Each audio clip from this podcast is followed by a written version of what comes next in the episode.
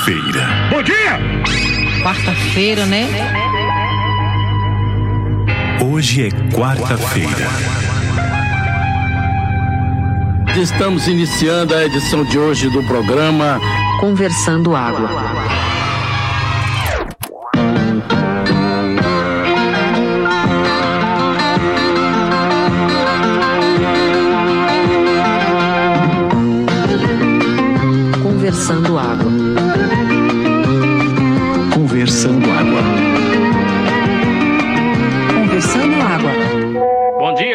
Quarta-feira, 22 de dezembro de 2021, começando Conversando Água número 44, que vai ao ar a partir de 29 de dezembro. Então, este é o último programa do ano.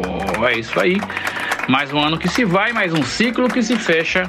Né? Isso eu estava até pensando, inclusive. Esse foi mais um ano em que eu não precisei usar a fórmula de Bhaskara, não precisei balancear a equação química, não precisei usar seno, cosseno, nem tangente, não precisei uh, separar organismos procariontes de eucariontes, e muito menos precisei saber o que é uma oração coordenada assindética, só lembrando que aprendi tudo isso na escola, juntamente com as, os rios das margens direitas e esquerda da, do rio Amazonas. Nunca nem fui lá, então é isso, estou feliz. Não usei física eletrostática também, não fiz eletrólise para separar os átomos do, do hidrogênio e do oxigênio. Né? Mas o ano ainda assim foi uma merda. Falando nisso, queria lembrar para vocês que se vocês são nossos ouvintes assíduos, vocês sabem que nas últimas semanas a gente ficou implorando aqui para que os ouvintes mandassem recadinhos fofos e a gente fizesse um programa interativo de confraternização, que seria este último programa do ano. E eu estou muito feliz com vocês, porque a gente conseguiu que vocês mandassem um total de zero áudios. Não tivemos colaboração nenhuma para esse programa. Isso significa que vocês estão cagando para esse programa, que vocês já não estão se importando com esse podcast. No final do ano, todo mundo no clima de recesso, assim como metade dos participantes desse podcast. Nossa bancada está desfalcada já faz algumas semanas. Então acho melhor a gente fechar esse programa por aqui e voltaremos em 2022 com algumas novidades ou não certo? Estou por aí.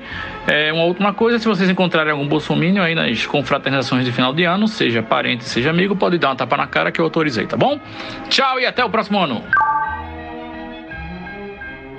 É, então o que o Conversando Água tá correndo risco é de ter um programa solo, só com a minha pessoa, porque eu tô aqui e eu vou gravar. E eu tô aqui para levantar pautas polêmicas, certo? E idiotas. Então é melhor alguém participar e não me deixar sozinho, senão vai dar merda. Ah, sim, cerejo, muito bem. Segundo aqui o estatuto do podcast, com duas pessoas a gente já pode fazer o programa. E aí, como é o último programa do ano, a gente pode fazer um programa de retrospectiva, não é isso? Eu já fiz minhas listas, vou compartilhar com vocês para vocês comentarem. Vocês não, você, né? Que é só cereja. Então, solta a vinheta da retrospectiva Conversando Água.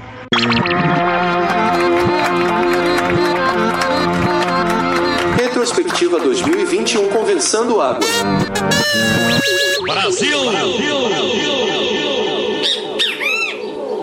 Dita essa abertura da retrospectiva já trouxe um assunto muito polêmico que teve esse ano, que foi o sabiá. Esse canto do sabiá que, que aborreceu tanta gente, né?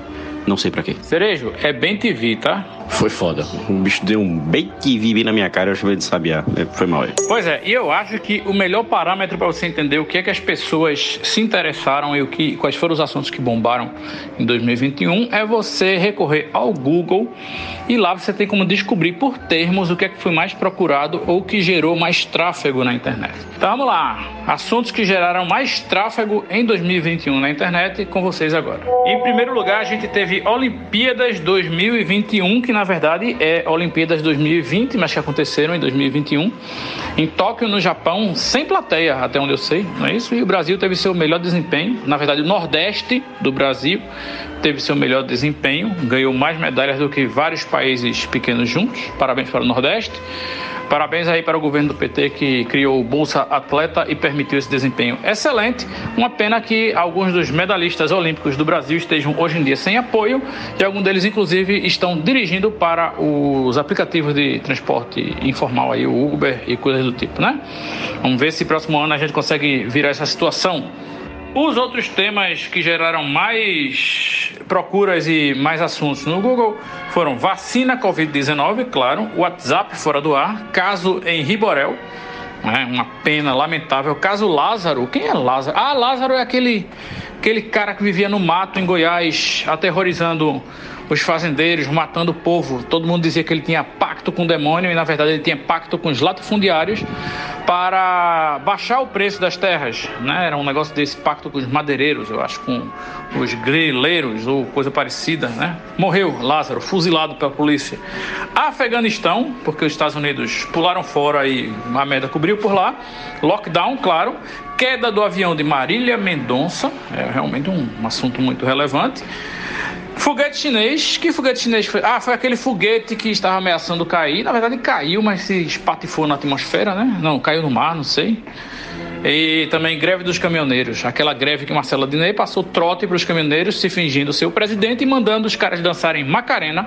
E eles ficaram na dúvida se dançavam ou se não dançavam. É isso aí. Esses foram os assuntos mais relevantes, segundo o Google, no Brasil em 2021. Bom dia, conversando água. E eu chego aqui com vocês, redimindo um pouco a nossa performance. E eu já trago um recado do ouvinte. É isso aí, eu trago um recado do ouvinte para a gente poder não passar em branco. Então vamos lá, conversando água. E também me junto aí a tríade, a tríade de Bruno e Will, para a gente fazer esse programa, carregar nas costas esse programa. Segue o áudio do ouvinte. Recadinho do ouvinte.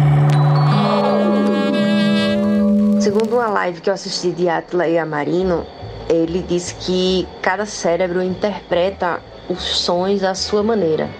Então, dependendo da história da vida da pessoa, do, do país onde ela vive, das línguas que ela aprendeu, o, o, o cachorro late e a pessoa pode entender au au se for brasileira, ou wolf wolf se for norte-americana ou inglesa.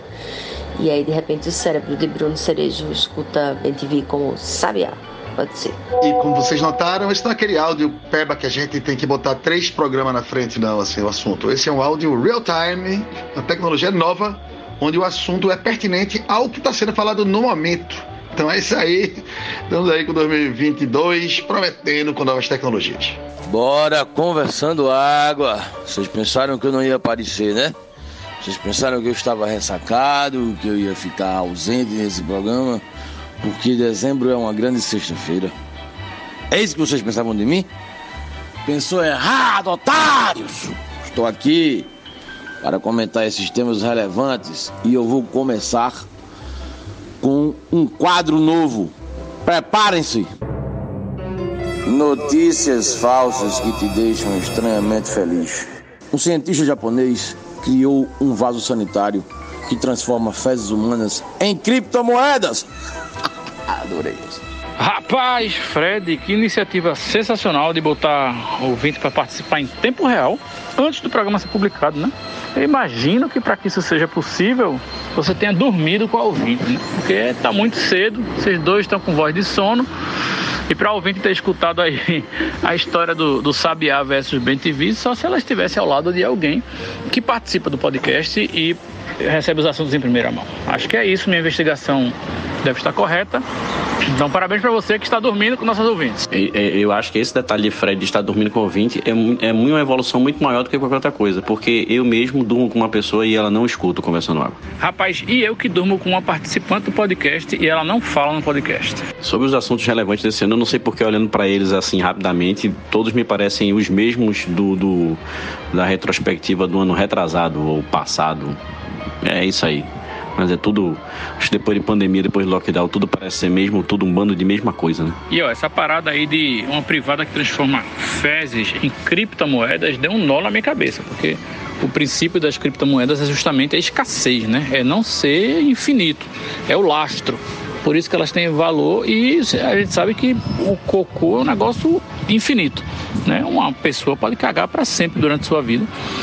E aí eu acho que isso quebraria completamente o mercado de criptomoedas no mundo. Se bem que qualquer hacker muito foda, por exemplo, que conseguisse fazer um algoritmo que minerasse de uma vez só todo o resto de bitcoins que existe para ser minerado, certamente ele quebraria o mercado de bitcoins. Esses milionários todos de bitcoins que estão felizes, esfregando na nossa cara que investiram 10 reais e tem 10 milhões hoje, eles realmente ficariam muito tristes. Né? E eu daria umas risadas, inclusive. Notícias falsas que te deixam extremamente feliz. A designer taiwanesa Win Shengun acaba de fazer uma, uma arma que coleta suas próprias lágrimas para você atirar de volta em quem te fez chorar. Paulinho, isso não é falso não, viu? Acho que eu já vi isso aí. É um, um, uma arma que tem uns caninhos que ficam colados no rosto da mulher e ligados assim ao cantinho do olho, né? O, o como é que chama? O trato lacrimal, não sei como é que é o nome disso. Mas que a, a, a lágrima cai mesmo pelo tubo. Agora a pessoa tem que chorar que só o cacete para conseguir empurrar a quantidade de lágrima suficiente para entrar pelo tubo e encher a arma e, e, e, atirar. Eu acho mais fácil atirar xixi. É, Will, se essa questão das fezes virarem criptomoedas for realmente verdadeira, isso explica uma imagem que eu vi ontem no supermercado. Onde eu tava fazendo feira e eu vi um cidadão tomando um, um, um iogurte daqueles Activia. Daquele que faz cagar, tá ligado? Só que ele não tava tomando uma garrafinha pequenininha como uma pessoa normal no supermercado. De, ah, vou tomar um iogurte. Ele pegou aquele garrafão, velho. Ele tava tomando lá na, na boca mesmo, assim. Eu acho que isso explica. Chegar em casa era só criptomoeda. Se eu não me engano, no Circo Garcia tinha um palhaço que tinha uma arma dessa. Toda vez que ele chorava, ele molhava a plateia todinha. Sério, você falou um negócio correto aí anteriormente. Eu acho realmente que os assuntos de 2020 e 2021 se misturam porque eles funcionaram como um, um ano só. É, e, e, assim, eu tenho uma leitura de que as pessoas são realmente muito alienadas, porque mesmo sendo um ano só, muitos assuntos importantes passaram, porém os que geraram mais tráfego no Google foram esses que eu listei aí. E tem coisa realmente que, pelo amor de Deus, né? Tinha coisa mais importante para você, para você se importar e procurar no Google, né? Aliás, nessas listas do Google, ainda tem como você é, é, procurar pelo começo da frase, tipo, é, como fazer, por exemplo, ou como ser. Eu procurei como ser e vi quais são as 10 ocorrências mais procuradas, começando com como ser. E vamos ver o que, é que a gente encontrou. A lista é muito curiosa, porque como ser reflete muito é, o desespero que o brasileiro está passando hoje em dia né, nesse período pós-pandêmico. Como ser? As mais procuradas foram como ser uma pessoa fria, como ser entregador do Mercado Livre, como ser hacker, como ser atriz, como ser modelo, como ser mais confiante, como ser mais inteligente. Vá se fuder. Uma pessoa que precisa perguntar para o Google como ser mais inteligente, realmente não tem salvação e não vai ser nunca inteligente. Continuando, como ser um bom vendedor, como ser Uber e como ser corretor de imóveis. Eu acho que realmente isso reflete o desemprego que está tomando conta do nosso país. É, de como ser, na verdade, eu acho que não entendi quase nenhum deles, a necessidade realmente de ser alguns deles. Agora, o que eu realmente não entendi mesmo foi como ser modelo. Modelo de quê? É modelo fotográfico, modelo manequim? Não entendi. Eu fiquei impressionado do primeiro lugar ser como ser uma pessoa fria. Será que a pandemia está gerando essa necessidade nas pessoas? É bem curiosa, Lígia, de fato. E como ser uma pessoa fria, principalmente num país tropical como o nosso, é uma coisa bastante difícil.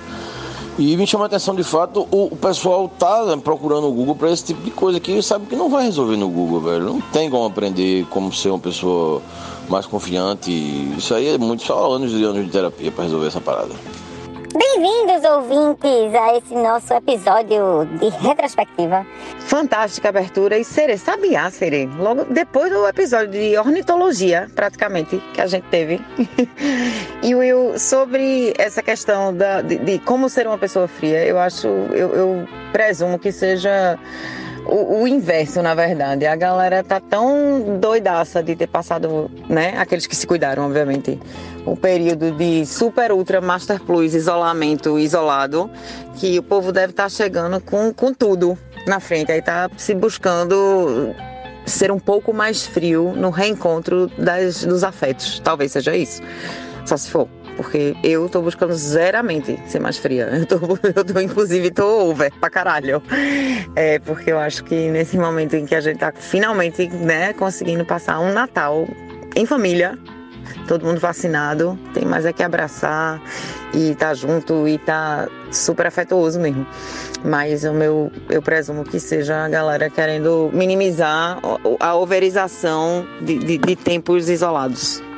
Talvez. É isso aí, gente, que vem a 2022. Vocês estão tudo por fora das novas tecnologias de gravação de áudio de ouvinte, minha gente. Fico inferido coisa errada aí.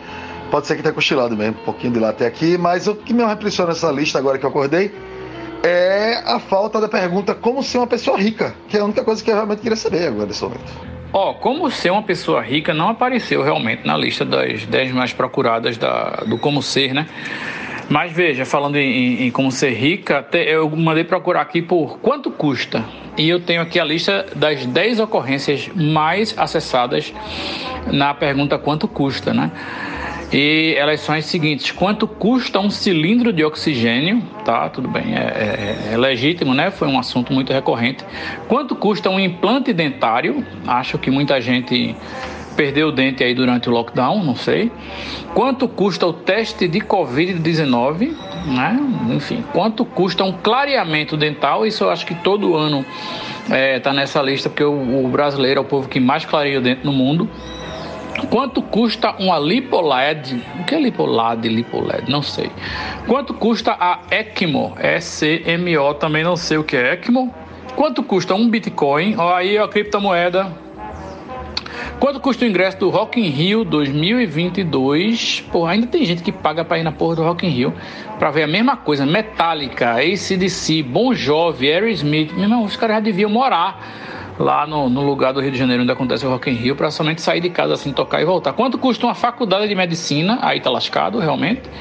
Porque não se, não, não tá se importando em como entrar na faculdade em si, quanto custa. E quanto custa a grama do ouro? É a décima ocorrência da, do quesito aí. Quanto custa no Google? A única coisa realmente importante que eu descobri quanto custa esse ano foi um copo Stanley, que estamos vendo aí com cotações até de 380 reais. E eu espero ganhar um de presente de Natal para minha cerveja continuar gelada o ano de 2022 inteiro. Melhor abertura de podcast de 2021 foi essa do episódio 44, que hora encerra o ano. A gente não fez falta nenhuma, a gente inclusive poderia continuar sem falar aqui. E eu quero dizer que é óbvio que como se tornar uma pessoa fria se refere ao calor do Recife. Minha gente, até eu que não sinto calor estou passando mal. Então isso só pode refletir o desespero do recifense diante dos 40 graus que está fazendo na cidade, porque não é possível. Agora, por falar em clareamento dental, é, ontem eu encontrei um amigo e, meu Deus, o dente dele tá tão branco, tá tão branco que parecia chapa. Lembra? Vocês lembram aquela? Eu sou uma pessoa do interior, né? E o povo usava muita chapa, assim, aquela que você tira a peça inteira, bota no copinho d'água e tal. E na feira de afogar jangazeiro, o que mais tinha era gente que usava chapa e o povo ficava balançando a chapa pra lá e pra cá na boca. Eles faziam um negócio assim, a chapa saía. Ai, meu Deus, que cena horrível, visão do inferno. O dente dele estava da cor da chapa da galera do de Afogagem Gazeira, minha gente, era a mesma cor. Aquilo me deu um desespero muito profundo. Diana Moura, que coisa boa você voltar aqui, Diana Moura. Deixa eu lhe dizer o seguinte, eu vi essa semana, acho que foi segunda-feira, eu vi um pombo chorando lá na Boa Vista, ali, perto do edifício Ébano, por causa do calor. Eu vi ele se abanando quase, chorando, ele chorava assim, meu Deus, tá quente demais. Continuando minhas listas de final de ano, os 10 vídeos mais assistidos no YouTube em 2021 foram, para surpresa de ninguém, Batom de cereja, nunca ouvi na minha vida. Esquema preferido, também não sei. Baby me atende. Puta, que merda é essa? Tapão na raba de um cara chamado Raiz Saia Rodada, é o quarto lugar. Bipolar é um funk em quinto lugar do MC Dom Juan, MC Davi, MC Pedrinho e DJ 900. Sei lá que merda é essa. Quinto lugar vai para, não, sexto lugar vai para Coração Gelado 2. Será que é sobre Frozen isso que teve Frozen 1, Frozen 2 e aí Coração Gelado? Não sei. Sétimo lugar tem Zé Vaqueiro com Volta Comigo Bebê. Bebê é um B e um B, viu? Oitavo lugar Vida Louca, né, de MC Pose no Rodo que porra é essa? Dante, me ajuda aí, por favor. Brisa Star e Thiago Jonathan se joga no passinho, estão em nono lugar e em décimo lugar está a cara do crime, nós incomoda de Bielzinho, Pôs no Rodo, PL Quest e MC Cabelinho. Tamo bem pra caralho, viu, galera? Parabéns aos envolvidos. Caralho, é isso aí, ó. Só ir bem já tem o quê? A ruína da humanidade aí nessa lista. Isso aí resume bem o que é. Então são as 10 trombetas do Apocalipse. Para, com certeza. Com certeza. Se ouviu tocar, meu filho, já era. Só pedrada. Tapa da raba. Ô Diana Moura, ainda sobre o clareamento dental, quando eu vejo alguém com os dentes que foram claramente clareados, ó, pegadinha aí, mas é isso. Eu fico pensando no que seria a vida dessa pessoa se ela fosse esquimó, porque esquimó consegue reconhecer 48 tonalidades diferentes de branco, né?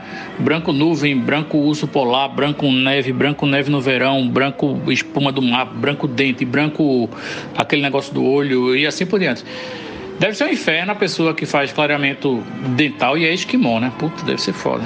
Caralho, pode crer, Will. O cara chega com um puta clareamento assim, dental, e aí vai dar um sorriso, aí a outra pessoa faz, porra, teus dentes estão tudo com cada um com a cor diferente, velho. Que merda. Será que tem 48 coresinhas lá no dentista quando a pessoa vai com a cartelinha? Ah, não, mas ele só faz clarear o próprio dente, né? Ele não muda a cor, não. Eu já tô aqui viajando. Aloprei. Aí é que você se engana. Tem um tratamento chamado Dente da Globo que consiste em aplicar é, umas próteses é, de porcelana, né, cobrindo, é, são umas capas de porcelana cobrindo o dente. E aí você fica com aquele dente de Willy Wonka na fábrica de chocolate, esse, o de Tim Burton, sabe como é? Aquele sorriso assim que seu dente, sua dentadura fica maior, realmente, porque está aplicando um negócio por cima dos próprios dentes, e aí sim você pode escolher a tonalidade, inclusive tem um que brilha no escuro, não é piada. E eu tô compilando aqui uma lista alternativa de retrospectiva, porque essa de Will foi sem graça pra caralho. Então, acabei de descobrir que o lançamento do James Webb, o novo telescópio espacial que vai substituir o Hubble, de certa forma, e vai ser várias e muitas e vezes melhor do que ele, né, em termos de resolução, vai ser lançado hoje, minha gente. Todo mundo fazendo figa, figas ateias, figas céticas. Vamos lá. Mandando pensamento positivo, que não serve pra porra nenhuma. Mas eu quero, todo mundo aí. Por favor, vamos lá. A gente merece uma coisa boa esse ano. Fred, bora dar a notícia correta aí para os ouvintes. Tá? O lançamento é dia 24, depois de manhã, 9h20 da manhã, horário de Brasília, tá? Eita porra, eu fui conferir agora no Google para ver se era isso mesmo e tá como hoje no Google, para você ver que a gente não pode confiar nesse cava safado. Não vou apontar dedos aqui, não vou colocar a culpa nem em você, nem no Google. É que troca todo dia esse lançamento, porque todo dia tem uma dificuldade diferente. Realmente, é, depois da, do sexto adiamento, era para ser hoje. Entendeu? Assim, mas aí agora tá dia 24, que é a véspera de Natal, 9h20 da manhã, nosso horário daqui, que inclusive é o mesmo horário de lá, que é na Guiana Francesa que vai lançar. Para mais informações precisas, você tem que seguir o Twitter do Ariane Space. Ariane 5 é o nome do foguete que vai lançar essa porra, foguete da ULA. United Launch uh, Association Alliance Agency, sei lá, que é da Lockheed Martin com a Boeing, certo? Então vocês sigam lá o Twitter dele que chama Ariane Space, que aí as atualizações são sempre mais precisas, diretamente lá do, da galera que está montando a porra em cima do foguete para lançar. Muito obrigado pela atualização. Então já fico mais tranquilo, já baixa tomar vacina hoje, tomar o espancamento da Pfizer. Então não precisa de mais hoje não. É, basta um. Então 24 é o dia de FR normal, porque é aquela palhaçada do Natal. Então, pelo menos a gente já junta tudo e faz uma agonia só. Eu, inclusive, tomei minha terceira dose ontem pela manhã. A reação foi mais fraca do que a primeira e a segunda dose. Porém, estou aqui sentindo meu corpo um pouco dolorido. Assim, não sei se eu cansaço de final de ano se realmente é um rebotezinho da vacina, mas estou aqui meio convalescente.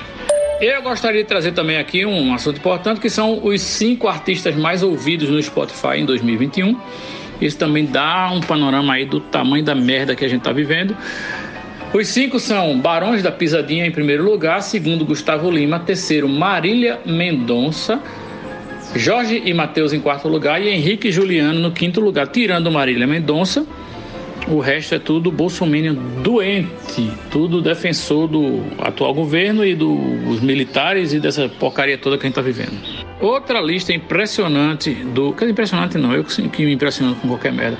Do Spotify são os cinco gêneros musicais mais ouvidos em 2021 no Brasil. Em primeiro lugar, sertanejo pop. Em segundo, sertanejo universitário, que eu não sei qual é a diferença, talvez seja porque os caras têm carteira de estudante, não sei. Terceiro lugar, sertanejo, só sertanejo. Pô, são três tipos de sertanejo nos três primeiros lugares. Eu achei que só existia um tipo de sertanejo, que era sertanejo ruim. Mas vamos lá. Em quarto lugar, funk carioca. Em quinto lugar, pop, que eu acho que é onde se enquadra aí, não sei. E terminando aí essa lista que já está muito sem graça, quer dizer, essa lista de listas. Vamos para os filmes mais falados na internet esse ano. Se você pensou que foi Duna, você está redondamente enganado. O filme mais falado foi Eternos. É, eu não sei que filme é esse. É, é aquele dos deuses, eu acho, né? Que chegam e tal. Seguido por Viúva Negra, Liga da Justiça de Zack Snyder, que é um filme que já foi lançado e foi relançado agora com 4 horas de duração em preto e branco. Em quarto lugar temos Venom, Tempo de Carnificina. Porra, como é que pode, velho? O filme foi um fracasso. Invocação do Mal 3. Aí é que vem Marighella, depois vem Esquadrão Suicida, Cruella. Em nono lugar, Duna. E em décimo lugar, ali coladinho, A Menina que Matou os Pais, que é o filme de Suzanne von Richthofen. Tá bom de lista. Eu ainda tinha ficado de fazer uma lista com os assuntos que mais bombaram no nosso podcast durante o ano, mas fiquei com preguiça porque, afinal de contas, são 44 episódios. E já no primeiro, o assunto que mais bombou foi a tatuagem no cu de Anitta. Eu sabia que a coisa ia por esse caminho e deixei para lá.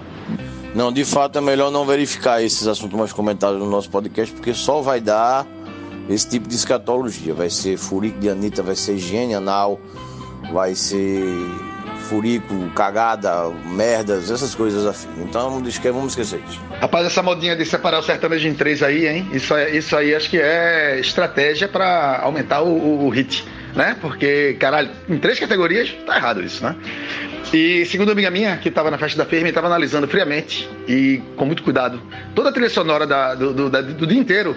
Ela disse que todas as músicas tinham uma hora ou outra alguma sentadinha. Eu vou dar uma sentadinha, vem na sentadinha, toma sentadinha. Então, 100% das músicas que ela ouviu na firma tinham sentadinha e é esse o estado onde a gente se apresenta agora.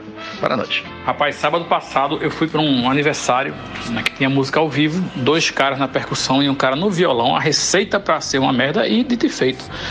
A seleção musical foi abominável, eu não tenho outra palavra para descrever.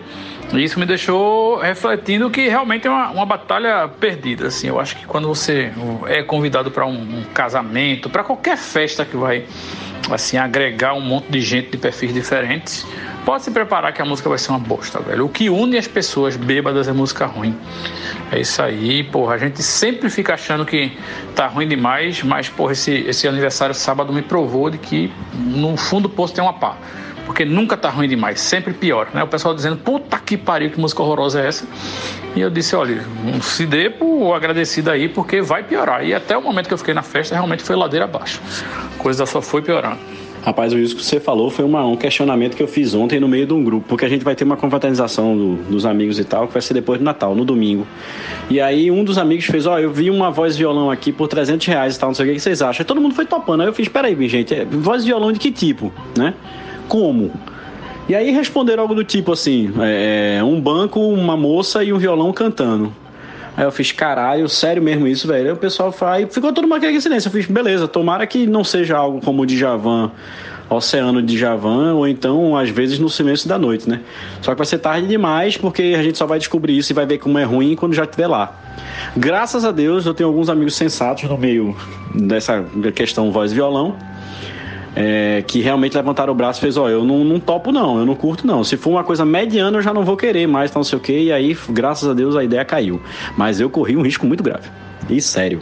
Essa questão das músicas mais tocadas e tal, esses ritmos sertanejos, sertanejo, não sei o que, o que me preocupa são os adolescentes, velho. Porque quem alimenta essa parada aí, dessa retrospectiva, são esses pirrai de hoje. Eu fico preocupado com os pirrai da gente. Por isso que eu tomo um cuidado da porra com esse gosto musical aqui de Francisco. Não tentar é, é, manipular, mas pelo menos dar uma olhada no que ele está escutando. E se eu puder opinar, eu fico feliz. Senão, Deus que me proteja. Ser, nesse sentido, eu venci na vida, viu? Porque os meninos gostam de muito mais de música boa do que eu. Quem é chegada aqui de vez em quando a descer uma ladeirinha é a dona da casa mesmo. Mas enfim, esse monte de lista que a gente fez me lembrou aquele livro de Nick Hornby, dos anos 90, chamado Alta Fidelidade, que era um livro que ele, enfim, o personagem principal amava listas. Me deu uma saudade danada agora dos anos 90. Eu não sou uma pessoa saudosista, não, viu? Mas o William Paiva, de uma certa maneira, me transportou para esse livro e, enfim, para as coisas que eu vivi quando estava lendo esse livro. Foi lindo. Moura, por uma coincidência, a gente tinha falado antes de Star Plus no, no último programa. É, esse filme, Alta Fidelidade, está lá no Star Plus também. Tá aí mais uma dica envolvendo o Star Plus. E eu tô até botei na listinha aqui pra ver de novo, porque esse filme é muito bom. Atenção, atenção, notícia exclusiva da BBC Olinda. Os gabirus de Nova York estão maiores e mais ousados. É verdade, gente. Dizem que em razão das medidas anti-Covid, a cidade nunca teve tantos estabelecimentos que servem comida assim ao ar livre, né? E isso causou um acúmulo de lixo aí nas ruas, nos esgotos, nos córregos, o que aumentou os alimentos para os ratos e deixaram os bichinhos bem gordinhos. Então eles estão gigantes e estão ousados. Atacam você, diz que roubam, batem carteira, roubam relógios, Rolex, a bagaceira toda. Então se liguem aí que pode ser que os gabirus aqui de Recife também um dia cheguem nesse nível aí dos gabirus lá do American State of Fuck America. Eu tô no oculista, então vai baixinho e com barulho, mas eu precisava comentar, velho. Por falar em bicho grande em Nova York, assistam Mimic, que é um filme de Guilherme Del Toro, que eu não sei o nome português, mas vai no Google, que é sobre bicho grande aterrorizando Nova York. E é maravilhoso esse filme, já serve como dica aí. Beijo. Essa notícia, Paulinho, me lembrou Ratatouille, o filminho Ratatouille. Só que aí acontece em, na França, né, em Paris, não é em Nova York. Mas os ratinhos eram bem gordinhos em Ratatouille. Eu achei interessante, foi uma coisa que eu vi quando eu tava indo pra São Paulo. Tem nada a ver com rato, não. É, eu não sei se vocês sabem, mas tem uma companhia aérea, aérea, que voa, é, Itapemirim. Como tinha os ônibus de Itapemirim, que levava o povo daqui para São Paulo? Tinha até é, Cordel Fogo cantando, né? Meu, é, meu Deus, não vão embora pela Itapemirim, porque está chovendo assim, o céu, não sei o que, não sei o que. E aí eu descobri que tinha uma companhia aérea. Só que aí ela já fechou. Na mesma velocidade que abriu, fechou. É verdade, Cerejo. Foram apenas seis meses de funcionamento da Itapemirim aérea e fechou da pior forma possível, né? Deixando um monte de, de cliente na mão aí. Tremenda fuleiragem. Meu povo não vá-se embora pela Itapemirim, pois mesmo perto do fim, nosso sertão tem melhora. É isso, Paulinho. O céu tá calado agora, mas vai cair cara trovão de escapula e torrão de paredão de tapera. Não é isso? Eu acho que é isso. Que por sinal eu não sei de vocês, mas assim, eu já fui pra alguns shows de cordel. Gostava, sempre gostei. Rua da Moeda ali e tal, quando montava uma parada, eu sempre ia. Eu me lembro uma vez que teve Lia de Itamaracá, Chico César e Cordel Fogo Cantado.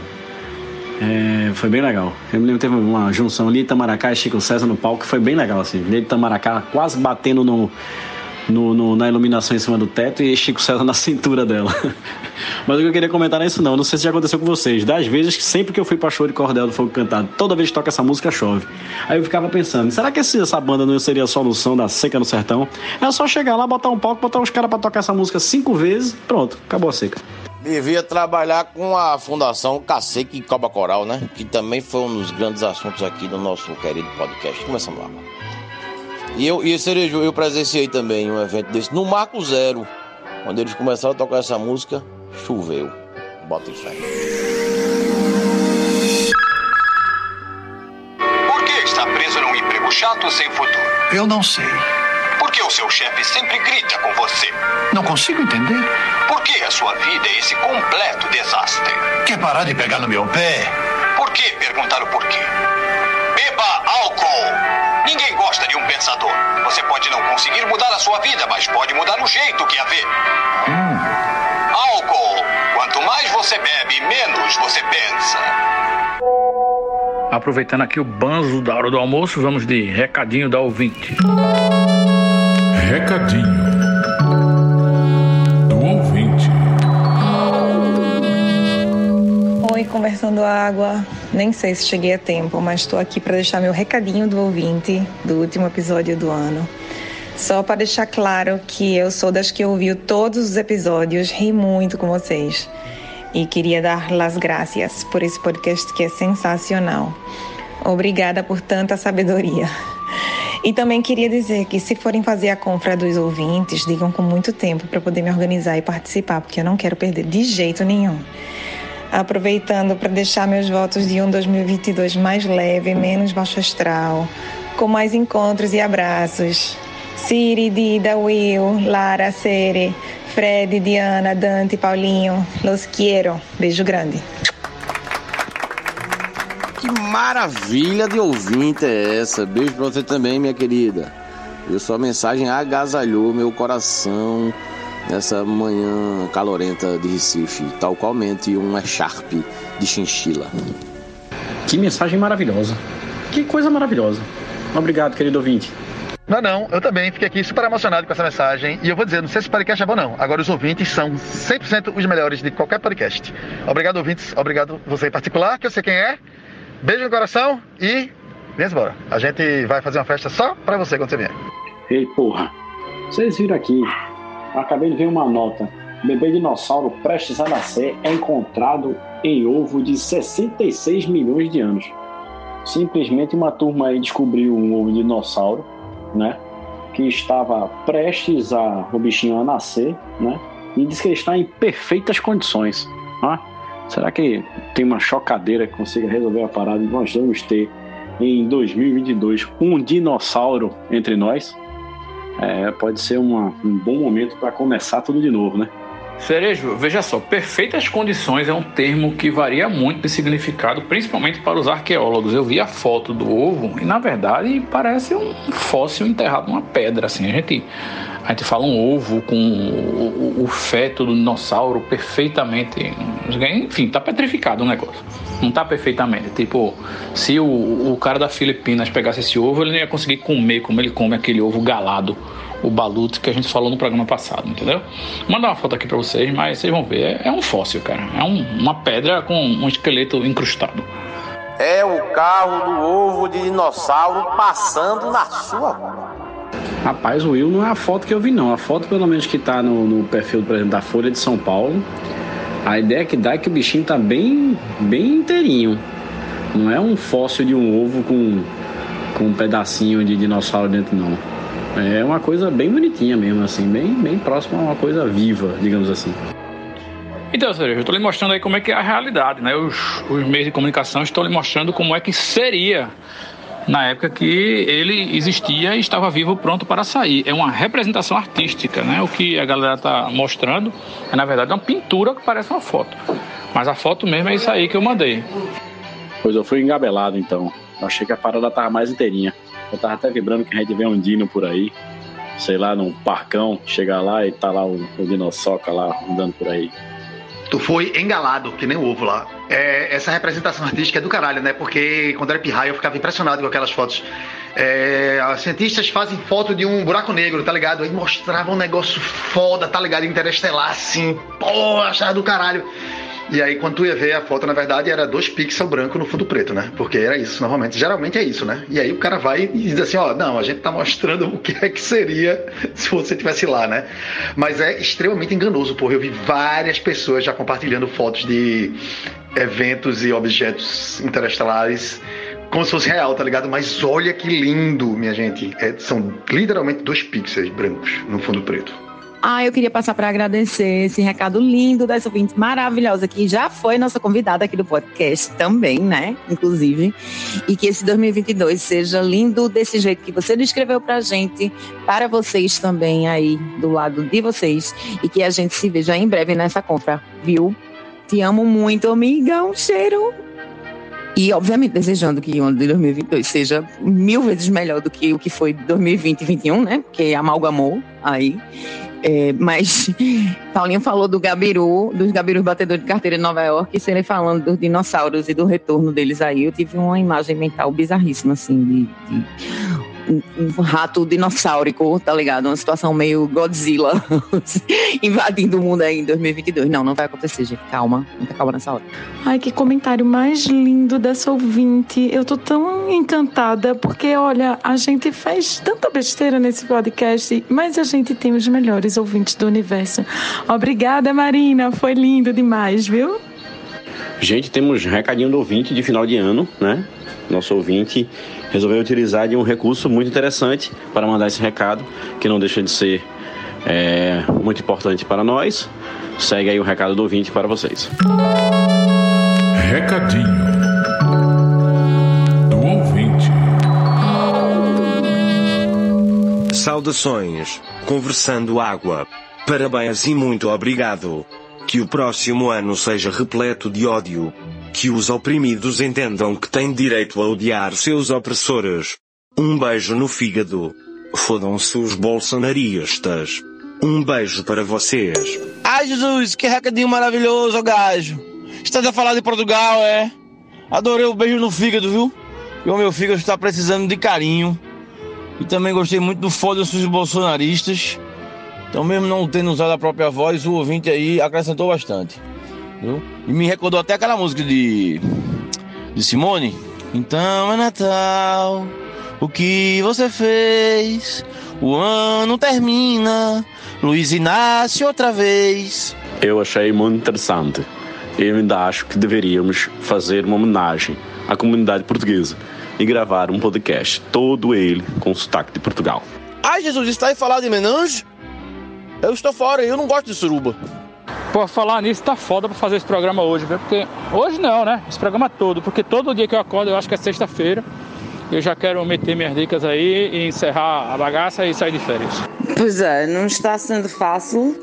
Eu não sabia que hoje não era dia de escola para minha criança e acordei achando que iria ter escola e não sabia que não ia ter escola e gostaria de estar de férias também. Agradecimentos, ouvinte. Cecília, só pra você saber, criança em português de Portugal é puto, tá? Então não é com a sua criança, é com seu puto. E nós seguimos, temos os melhores ouvintes de todos os podcasts brasileiros. Eles são realmente incríveis. Eu não vou me meter a fazer sotaque português, não, porque eu odeio quando imitam o meu sotaque. Mas a tentação é grande. E eu, ao contrário de muita gente, gosto de sotaque português. Acho muito lindo e muito fofo. E é isso, pessoal. Eu também estou achando que hoje é sexta-feira, embora eu tenha trabalhado todos esses dias, mas todo dia eu acho que é sexta-feira. Na verdade, eu acho que isso é esperança não é exatamente crença.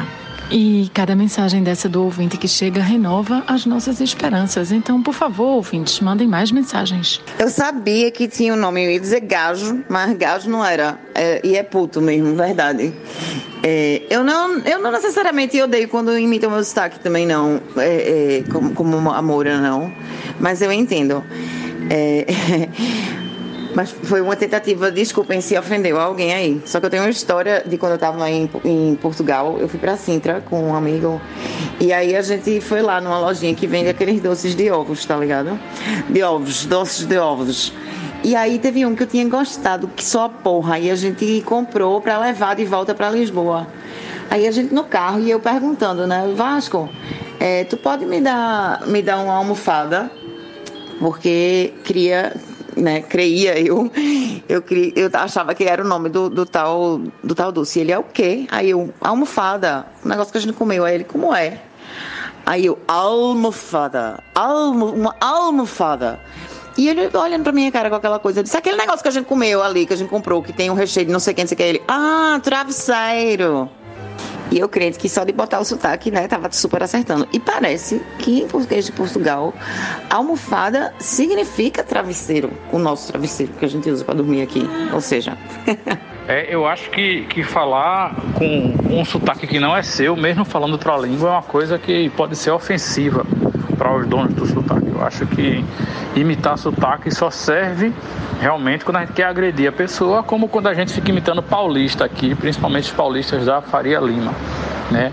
Aí é um tipo de agressão legítima mesmo, mas obviamente que se um paulista vem imitar nordestino na minha frente, a minha vontade é dar um murro na cara, óbvio. Né? E acho que qualquer povo que vê alguém imitando o seu sotaque tem ou, ou, acha engraçado, assim, engraçado de ridículo, ou tem realmente essa vontade de, de agredir a pessoa, né? É, é muito, o sotaque é uma coisa muito particular, muito íntima, né? Eu acho isso.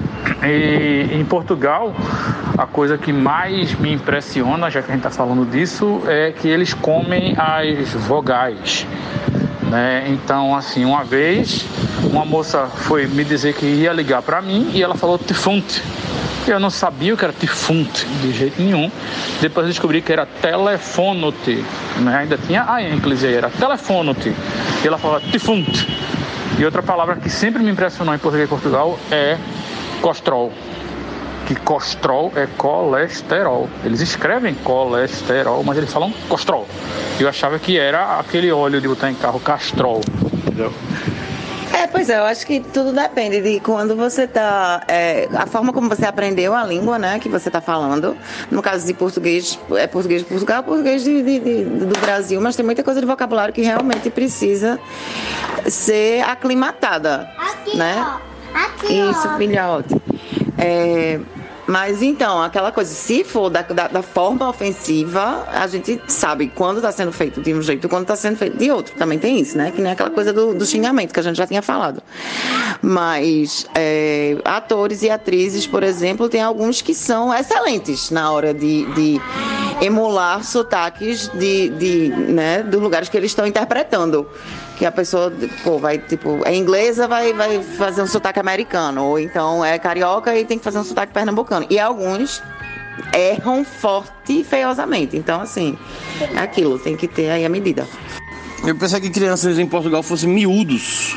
Não é miúdo de galinha, são miúdos de, de pequenininhos. Eu não, eu não, assim, não me ofendo muito quando imita meu sotaque, não. Claro que se for um. É, depende do contexto, como falou Cecília aí. For um contexto assim de homenagem. Acho que imitação é uma grande forma de homenagem, né? Quando você imita alguém, você de certa forma, claro, quando não é uma imitação pejorativa, você está homenageando essa pessoa de alguma forma. Então eu não vejo nada ofensível, claro, dependendo do contexto, como já foi dito. Por exemplo, eu já fui chamada, inclusive mais de uma vez, para legendar é, é, conteúdos de português de Portugal para português Brasil. Porque tem algumas pessoas que não, não, não têm ouvido para algumas. É, é, que nem estava falando, essa coisa do colesterol. É, que você simplesmente tem que realmente decifrar algumas coisas. Mas a pessoa, melhor pessoa para falar sobre isso, inclusive, é um dos nossos ouvintes. Que a gente tem um ouvinte que é aqui, pernambucano da Gema, mas que está morando em Portugal. Ele poderia dizer como é que ele lida com essas palavras que têm a pronúncia muito diferente e ou são palavras totalmente diferentes. Total, que aí você simplesmente puxa para dentro do seu vocabulário. Pessoal, não é porque a gente tá na última semana do ano, último programa do ano, que a gente pode ficar vagabundando aqui, conversando porcaria sem sentido. Se bem que foi o que a gente fez o ano todo, mas a pauta agora é séria. O jegue, o, o jumento, está ameaçadíssimo de extinção. E, e, a culpa disso são os chineses, para variar, né? Existe um frigorífico no Nordeste que está se expandindo muito rapidamente, chamado Free Nordeste, que é um frigorífico de, é, de acionistas chineses. E este frigorífico está abatendo uma média de 1.200 a 1.500 jumentos por semana. O que é que eles fazem com o jumento? A carne vai para o Vietnã, né, que lá é muito apreciada, e a pele é transformada numa gelatina que vai para a China, e lá ela é usada como um remédio, obviamente sem eficácia comprovada, contra insônia, contra impotência sexual, menstruação irregular e até problemas mentais, né? Praticamente água rabelo. Não sei se vocês lembram, água rabelo era um remédio que tinha uma propaganda na TV aqui no Nordeste nos anos 80, em que o netinho caía no chão e arranhava a perna, o vovô passava água rabelo na pereba e depois o vovô estava com pigarro, pegava no frasco mesmo e tomava um gole. Então se via para tudo. Pois parece que na China a gelatina feita com a pele do jumento do Nordeste do Brasil tem essas propriedades, obviamente, sem nenhuma eficácia comprovada pela ciência. E é isso, os jumentos vão desaparecer para curar psicologicamente os chineses mazelados. Veja só que merda. Rapaz, eu ouvi essa notícia e fiquei consternado, viu? Muito triste com essa, com essa história. Mais um revés aqui para nossa região. O jumento que é um símbolo de trabalho aí, né? E, meu Deus do céu, bicho. Carne de jumento. E o jumentinho é tão bonitinho, rapaz. É tão carinhoso. Realmente lamentável. Mais uma coisa pra gente se lamentar. Ô, oh, ano difícil. Isso porque os jumentos lá já estão quase extintos, né? Porque eu estava lendo uma matéria alguns anos atrás que depois que começaram a motorizar a maioria das, da, dos transportes de carga lá, os jumentos simplesmente foram ignorados e aí morreram de inanição, morreram de descuido, tá ligado? Então houve já uma extinção de jumento ali por aquelas bandas. Eu acho que agora estão vindo catar aqui. É realmente o apocalipse jumento. Ignorando aí os ensinamentos de Luiz Gonzaga e Padre Antônio Vieira, que proclamou aos quatro ventos que o jumento é nosso irmão. E deixando claro também o saltimbanco Chico Buarque, que dizia que o jumento não é o grande malandro da praça. Trabalha, trabalha de graça. E pelo que a gente tá vendo, de acordo com o chinês, morre também, né?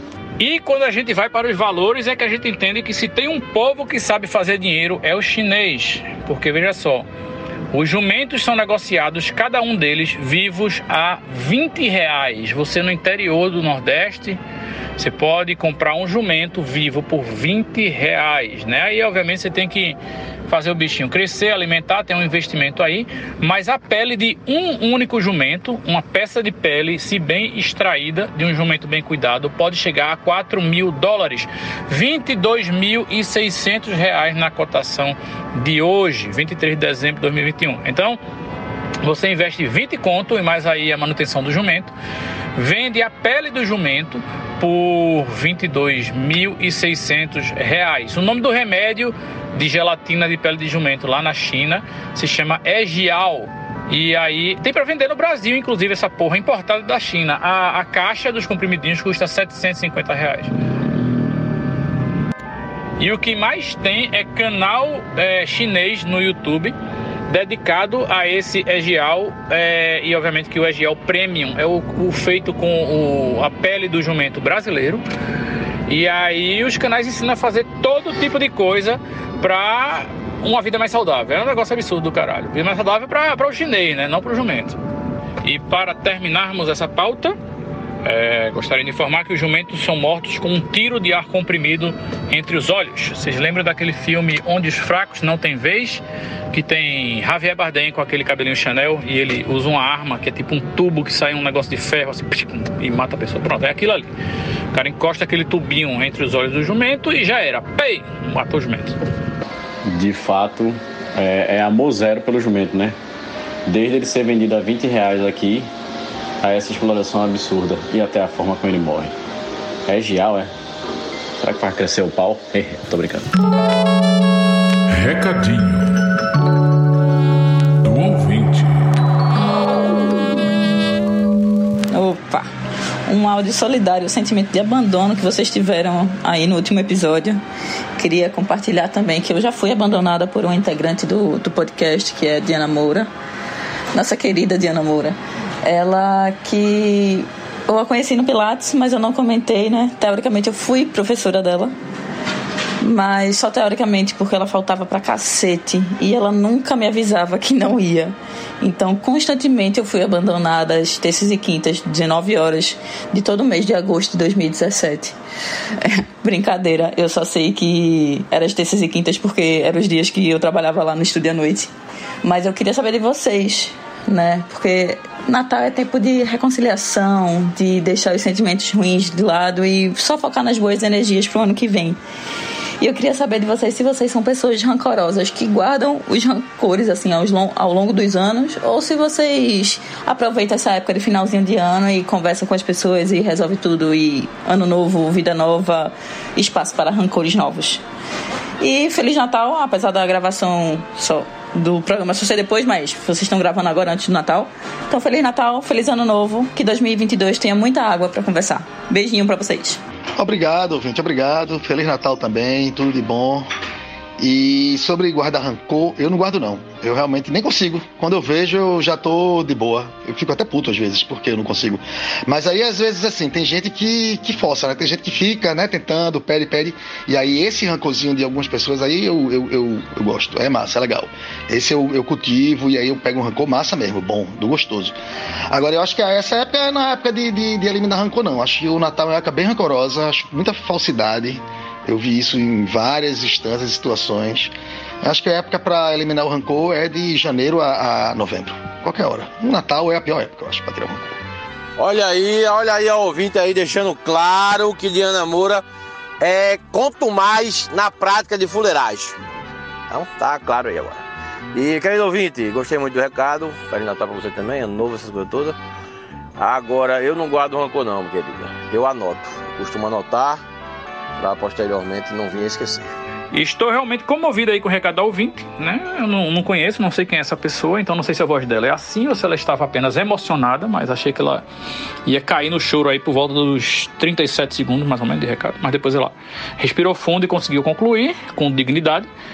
É isso aí, Diana Moura, mais que provado que quando ela quer, ela, ela arquiva o grupo do WhatsApp e, e igualmente ela arquiva as pessoas da vida dela, né? E arquiva o Pilates. Né? Eu acho que ela só não arquiva o, o emprego porque ela precisa da grana para sobreviver. Mas é isso aí. Quanto a guardar rancor, veja, eu acho que o rancor é igual, é uma pedra que você joga no lago. Né? Quando a pedra cai, né? A água se agita, fica aquela coisa cheia de ondas, mas depois ela se torna plana e calma, refletindo a sabedoria da natureza. Porém, a pedra continua lá no fundo do lago e não vai sair. Nunca mais. Então é isso, não é porque você não aparenta que guardou rancor que aquilo que a pessoa fez para você não está lá dentro de você, como uma pedra pesando. Né? Então eu acho que melhor, a melhor coisa para você se livrar desse peso, dessa pedra, se livrar do rancor, não é ir lá e perdoar, é você soltar os cachorros e dizer tudo o que você tem que dizer. Desabafar, soltar. Que o fim do ano, o fim de ano é bom para isso.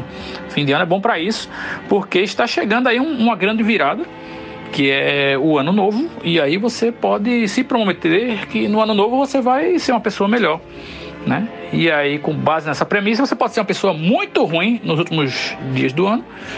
E aí, essa ruindade pode ser justamente esse momento aí de soltar seus cachorros e deixar muito claro para quem lhe causou esse rancor que você realmente merece dizer essas coisas para ela. Né? E que não sabe se a relação vai continuar a mesma daí para frente. Essa é a minha opinião. Feliz Natal para todo mundo, inclusive. Mais uma vez, queria agradecer o recado da querida ouvinte. Realmente uma mensagem aí profunda e direta para nossa querida Diana Moura, né? Ela precisa rever seus conceitos de compromisso com Pilates. e sobre rancor, eu não guardo, não. É muito difícil eu guardar rancor, porque quando eu sinto raiva numa coisa, eu preciso realmente resolver alguma coisa à base da raiva, eu já resolvo logo. Eu não fico levando coisa para casa, não. Muito menos rancor. Acumulando raiva e rancor. É o que eu costumo, eu dizer, né? Quem não odeia ninguém não tem nem coração. Então o ódio é uma coisa válida, o rancor também é válido. E eu acho que a gente, esses sentimentos aí, primitivos, estão aí para serem sentidos. Mais uma notícia quentíssima aqui para animar o nosso final de ano.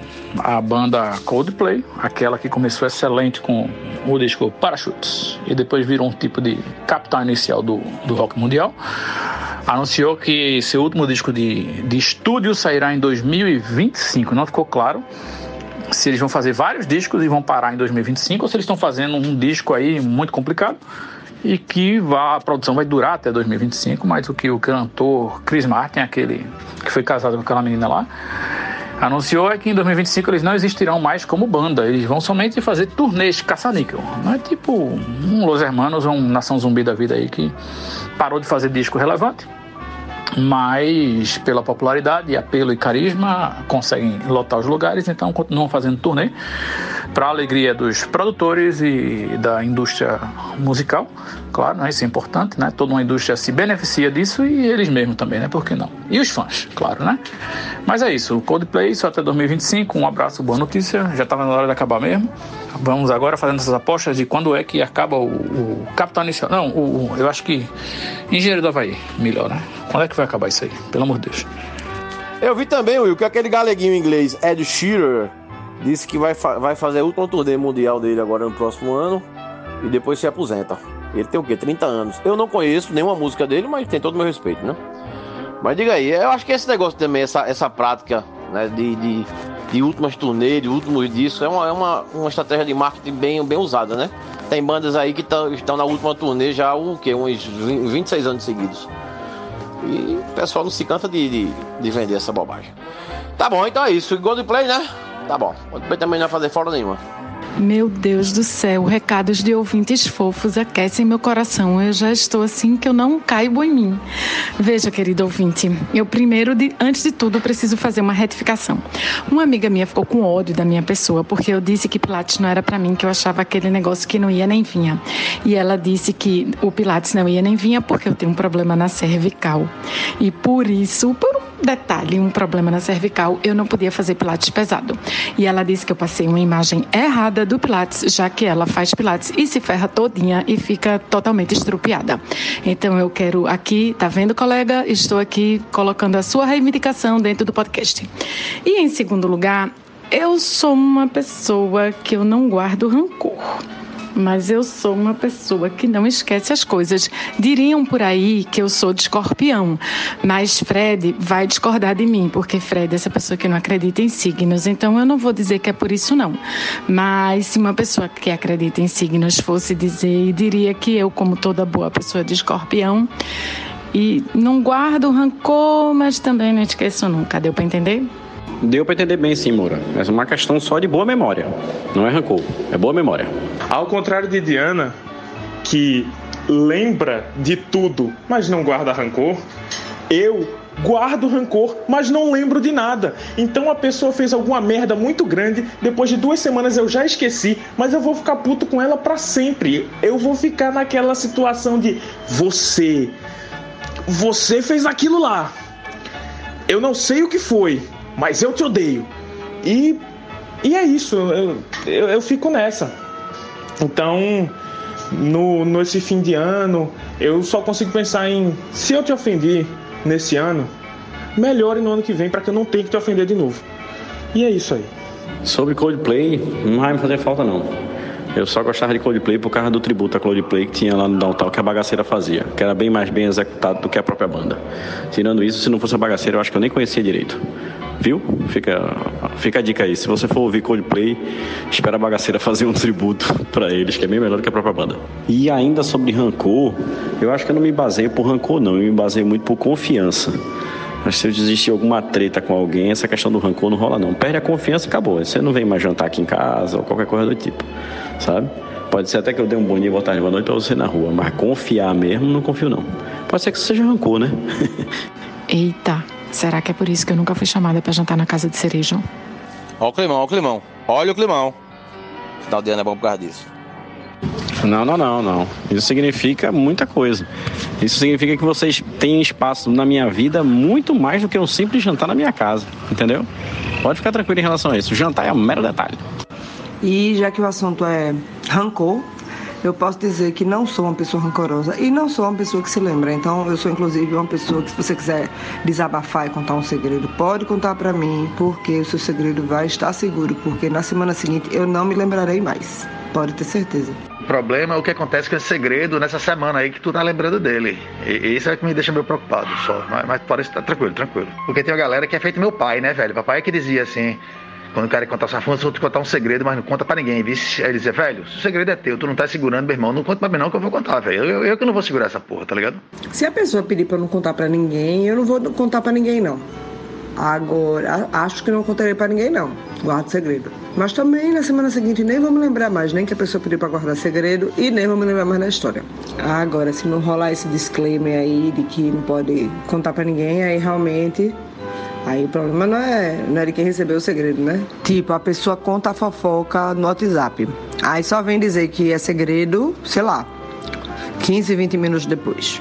Aí é foda, né? Porque a pessoa pode já ter compartilhado esse segredo, que não sabia que era segredo. Isso é verdade, mas eu trabalho no modo de que é sempre segredo e é sempre verdade, até que se diga o contrário, tá ligado? Porque é o modo correto de trabalhar. Porque tem horas que a pessoa diz assim, não, porra, agora é verdade, sério mesmo, agora é sério. Eu digo, caralho, antes não era sério não, velho, tá ligado? Ou então, não, agora, velho, contar um segredo. Eu digo, eita porra, tudo que eu falei pra tu, tu não achava que era segredo não, tá ligado? Então, trabalhe sempre no baseline do segredo e da verdade. E aí, se quiser mudar a história, muda depois, que é mais seguro essa, esse modus, não é não? Veja, é uma, tem que ser uma questão de bom senso, né? Acontece que bom senso é uma coisa que não dá em árvore, nem todo mundo nasce com bom senso. Senso, na verdade, é uma coisa relativa. Às vezes a pessoa pensa que o senso dela é bom, mas não é para de acordo com o ponto de outra pessoa. Então, se você quer que seja segredo, avise na hora que está contando. Boa, Clarissa, você tá certa. Bom senso é. Tem, mas tá faltando, né? Tem, mas tá faltando, então eu vou andar com a camisa agora, fazer a camisa. É sempre segredo, até que eu diga o contrário que aí já fica tudo certo. Meu pai diz uma coisa massa, que bom senso, que se fosse remédio vendesse na farmácia e encalhar, porque todo mundo acha que já tem, ninguém ia comprar, entendeu?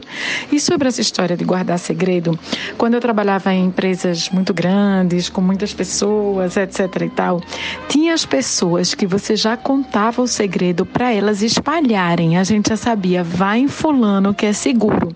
Aí você contava a fulano e fazia, ó, oh, mas é segredo, não conta para ninguém era líquido e certo que no dia seguinte todo mundo ia estar tá sabendo. Eu, eu acho que eu sou bom nessa característica de guardar o segredo. Eu era daquele cara na, na época da escola que convivia muito bem em vários ciclos de amizade. É, seja do pessoal que jogava, seja do pessoal mais alterna, seja do pessoal mais fresco, eu circulava. Tinha minhas preferências, é claro. Mas eu tinha muito convívio com as meninas, né? Eu gostava muito de conviver com as meninas na escola. E meninas, mulheres tinham mais segredos do que meninos nessa, nesse período, assim. Eu era muito bom de guardar os segredos e tentar ajudar nessas possibilidades. Aí eu acho que eu fui pegando uma prática e fiquei bom nisso. Guardar segredo é uma coisa que se disser para eu não contar, eu não conto mesmo não. Alguns eu acho que eu vou levar realmente pro, pro túmulo. Mas já fiz a merda de deixar escapulir um já, assim por achar até que tava fazendo uma boa coisa, mas não fiz não. Mas eu sou bom de segredo. Por que, que eu tô dizendo isso? Porque eu sou bom em guardar os meus também. Raramente, muito raramente, eu acho que eu tive algum segredo que eu contei para alguém. Pode ser familiar, irmã, primo, amigo, de fé, eu, eu realmente saio soltando os meus por aí. Não, não me venha com esse negócio de guardar segredo, não, porque eu como jornal pra cagar notícia. Então jogou no meu ouvido, bicho. Segurou. Eu debulho pra galera também, quero nem saber. Eu acho que a gente tem que criar um nome para esse meu quadro, que é o quadro da- das datas importantes do Conversando Água, de calendário. Nem tão importantes às vezes, né? Eu já tava olhando aqui hoje, dia 23 de dezembro de 2021, certo? Hoje é o dia do vizinho. Você sabia que tinha o dia do vizinho? E aí? Você tem um vizinho legal? Seu vizinho é gente boa? Seus vizinhos são gente boa, não só o de porta, como os de cima e os de baixo? Digam aí, eu acho que alguém deve ter uma história boa aqui de vizinho, ou problemas com eles. Já dizia Zé Rodrigues, falecido Zé Rodrigues, ama até o vizinho como a ti mesmo, mesmo que ele faça barulho, mesmo que ele acorde as crianças de madrugada.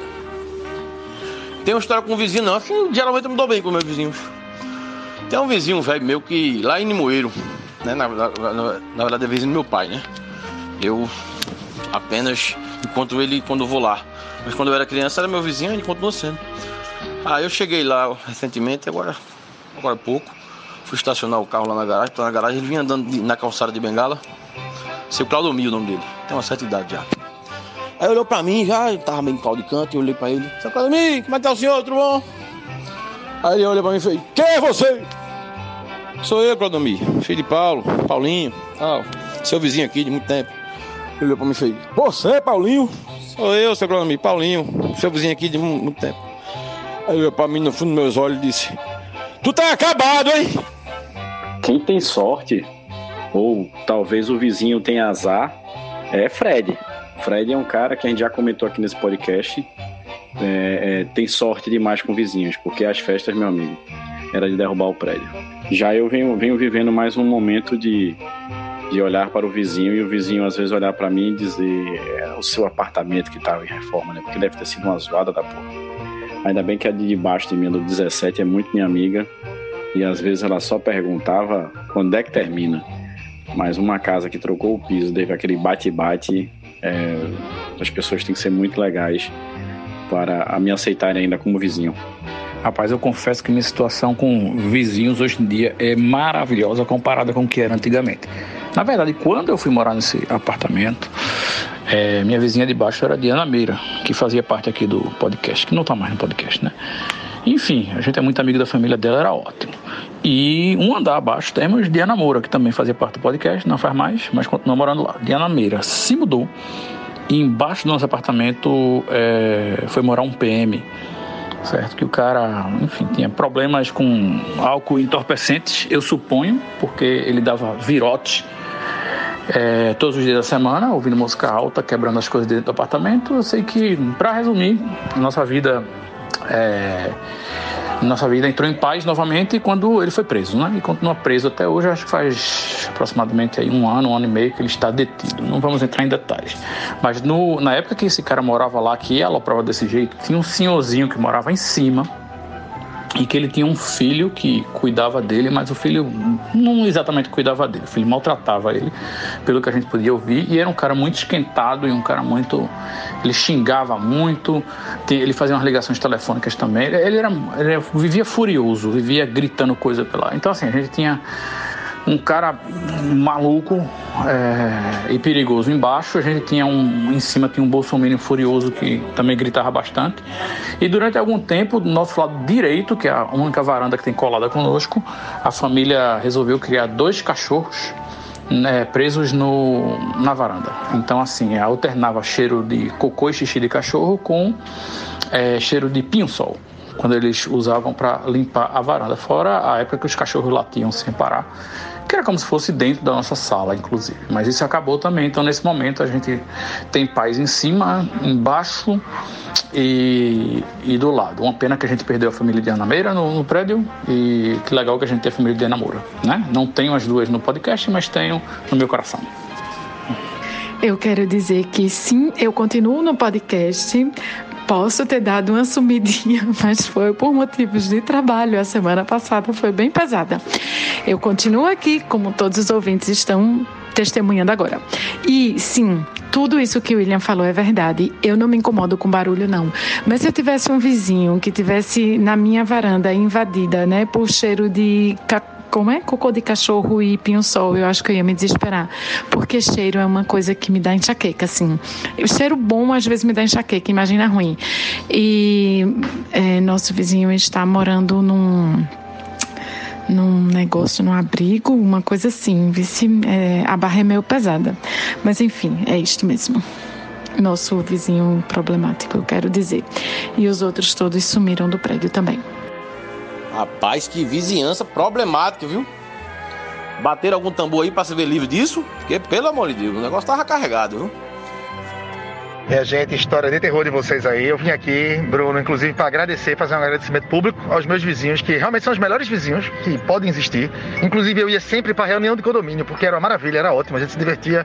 Os vizinhos me convidavam para conhecer os apartamentos e tal, assim, era uma coisa maravilhosa, meus vizinhos. Então, assim, eu não sei só, só tenho uma dúvida, não sei se eles eram bons por, por bondade mesmo, ou se boa parte daquele condomínio que eu pagava, que é uma fortuna, era pro suborno para meus vizinhos. Eu acho que também tinha isso, só que logo que eu entrei no prédio eu fiz a primeira festa, né, como eu disse, então acho que aí já estabeleceram.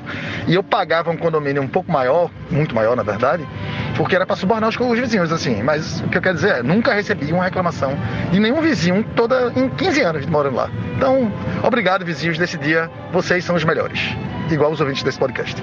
Agora, a gente está falando aí de pessoas que habitam o mesmo prédio, né? Mas considerando que a densidade de prédios no nosso bairro é muito grande, a pessoa que mora no prédio ao lado, ela é praticamente um morador da sua casa também. Então, assim, eu tenho que salientar aqui que a gente tem um, um prédio que fica de frente para nossa varanda, que de vez em quando faz umas festas que puta que pariu, viu?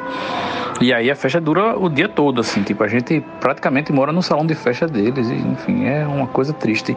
E aí tem uma casa na rua de depois também que faz umas festas, e enfim, a gente escuta, fora um, um, um bar, restaurante com música ao vivo também que é abominável. É um negócio realmente que.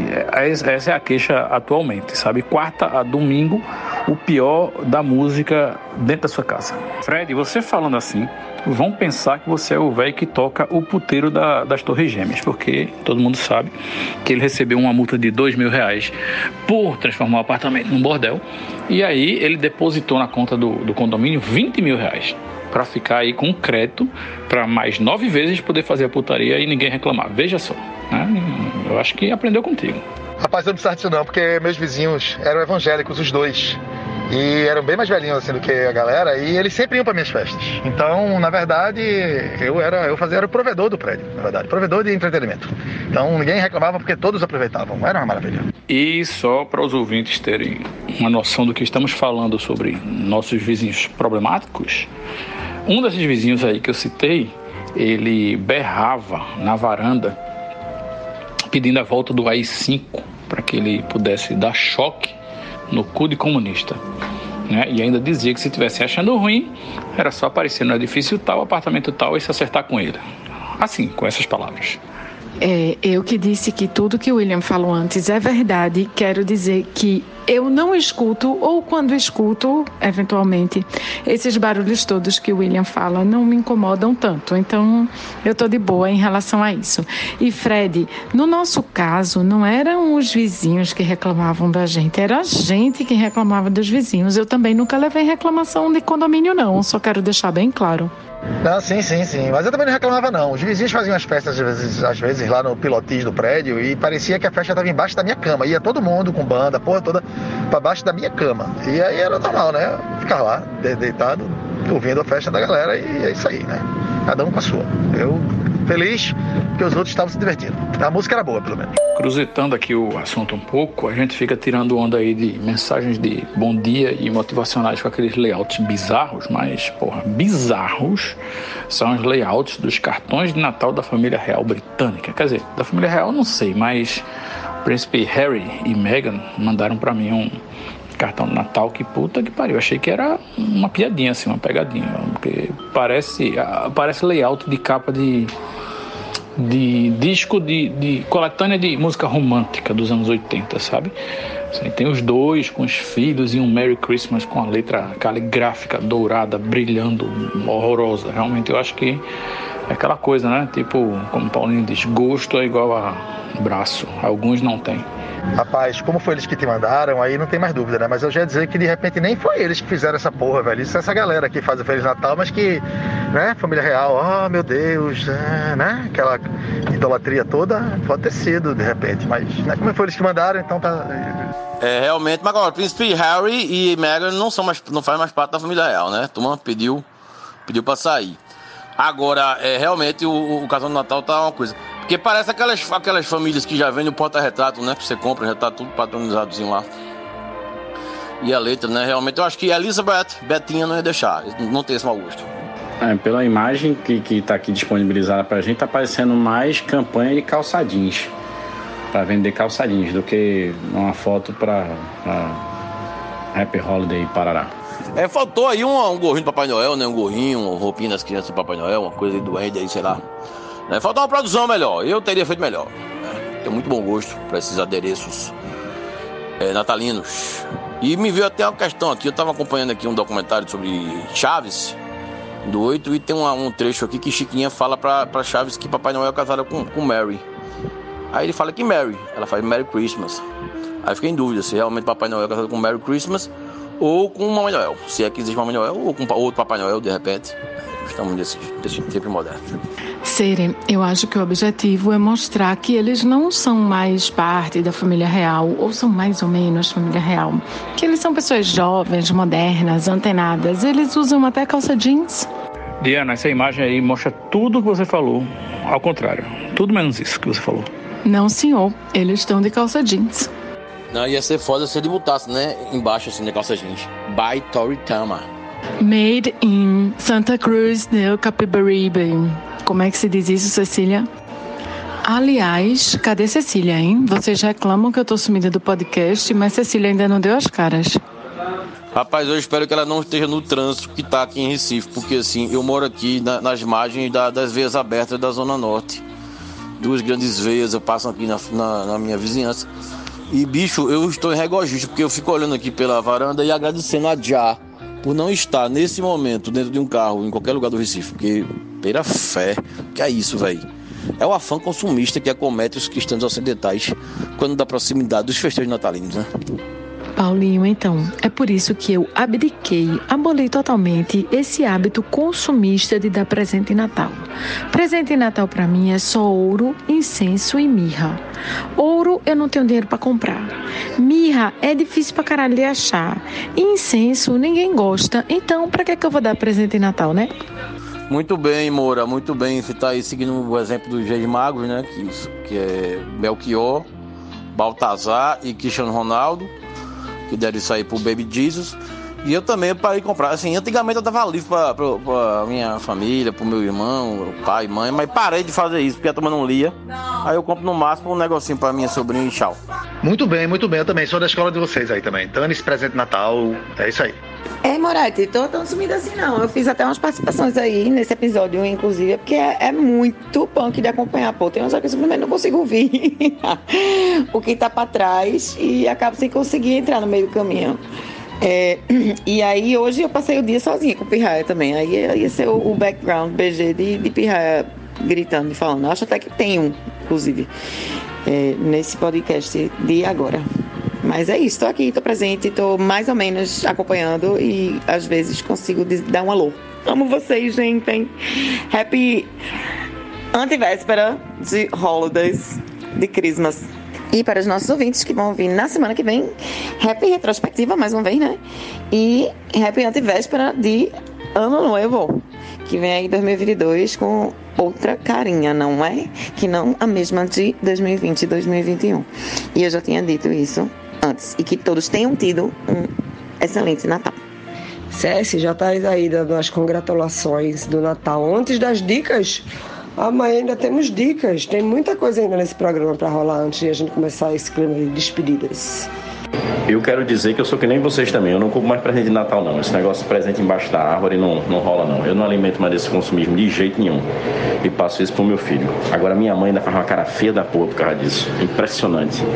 É impressionante como essa geração tinha essa parada consumista nessa questão de Natal. E essa árvore de Natal tinha que ter os presentes embaixo, levar os presentes tudo pra casa dela, pra comer na casa dela, pra abrir aí os presentes mesmo. Agora mesmo de manhã ela tava me ligando, perguntando a hora que eu ia pra lá. Eu disse pra ela que é de tarde. Ela já deu a porra já, porque eu não vou à noite. Porque eu não quero ir pra noite lá. Vê, é um, uns hábitozinho por causa de um, uma comemoração de, sei lá, que eu não consigo entender também não. Bom dia pra vocês também. Essa sexta-feira já comecei embalado já. É a porra do treino, eu acho, do Papai Noel. Bora conversando água! Rapaz, eu acabei de passar aqui na pracinha, na, na Praça Fleme, aqui próximo à Jaqueira, na esquina aqui da, da Praça Fleme, quase de frente ao prédio Hoffenheim. Tinha uma casinha bem bonitinha. Eu passei agora, vi que ela foi derrubada e tinha um rapaz segurando um cartaz escrito assim: Estacionamento do Verde Frute. Aí, bicho, eu me lembrei de uma história que Paulo Luan Para escreveu uma vez. Vou declamar para vocês aqui, para não esquecer. Puta que pariu, Deus. É ligeiro demais.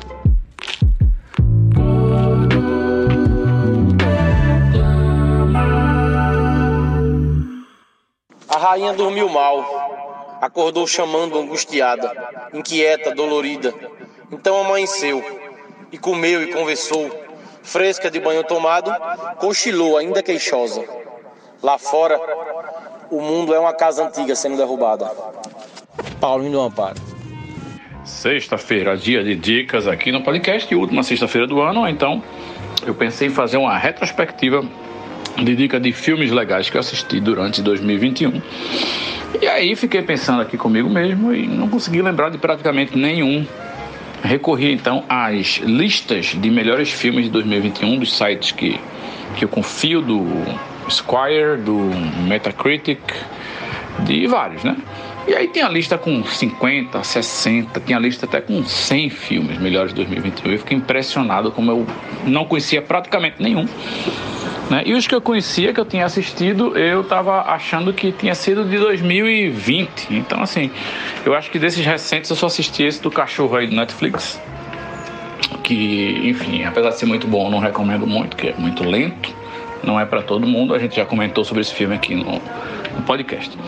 Então, para salvar as minhas dicas da última sexta-feira do ano, eu vou fazer uma retrospectiva das séries que eu assisti e consigo me lembrar que assisti. Então vamos lá, vamos começar aí. Eu separei aqui umas 15 para comentar para vocês. Aguentem firme. Primeira série que eu assisti em 2021, na verdade não é 2021, é, ela foi, a terceira temporada saiu agora em 2021, terminou há uns 15 dias, é Succession. Já comentamos também aqui sobre essa série, mas como eu ouvi em outro podcast, nada melhor do que uma série pra gente ver bilionários se fudendo. É, descobri que eu tenho esse prazer de ver gente rica se lascando. Né? E é isso aí. Succession, terceira temporada, é maravilhosa, apesar de andar para o lado, assim como todas as outras temporadas, a narrativa fica ali, dando arrudeios. E só nos dois últimos episódios é que a coisa pega de verdade, mas é muito bem feito, muito bem filmado, tudo é muito foda. Locações, tudo, tudo, tudo é incrível. A, a série realmente merece estar aqui na minha lista de séries de 2021, mesmo não sendo de 2021, mas teve terceira temporada. Corram aí para assistir, porque renovou para a quarta temporada Succession. Rapaz, eu tô igual o Will, viu? Eu não, não me recordo aqui de filmes que tenham me tocado profundamente nesse ano de 2021, não. Mas eu li bastante, eu retomei um ritmo de leitura muito bom desde o começo da pandemia.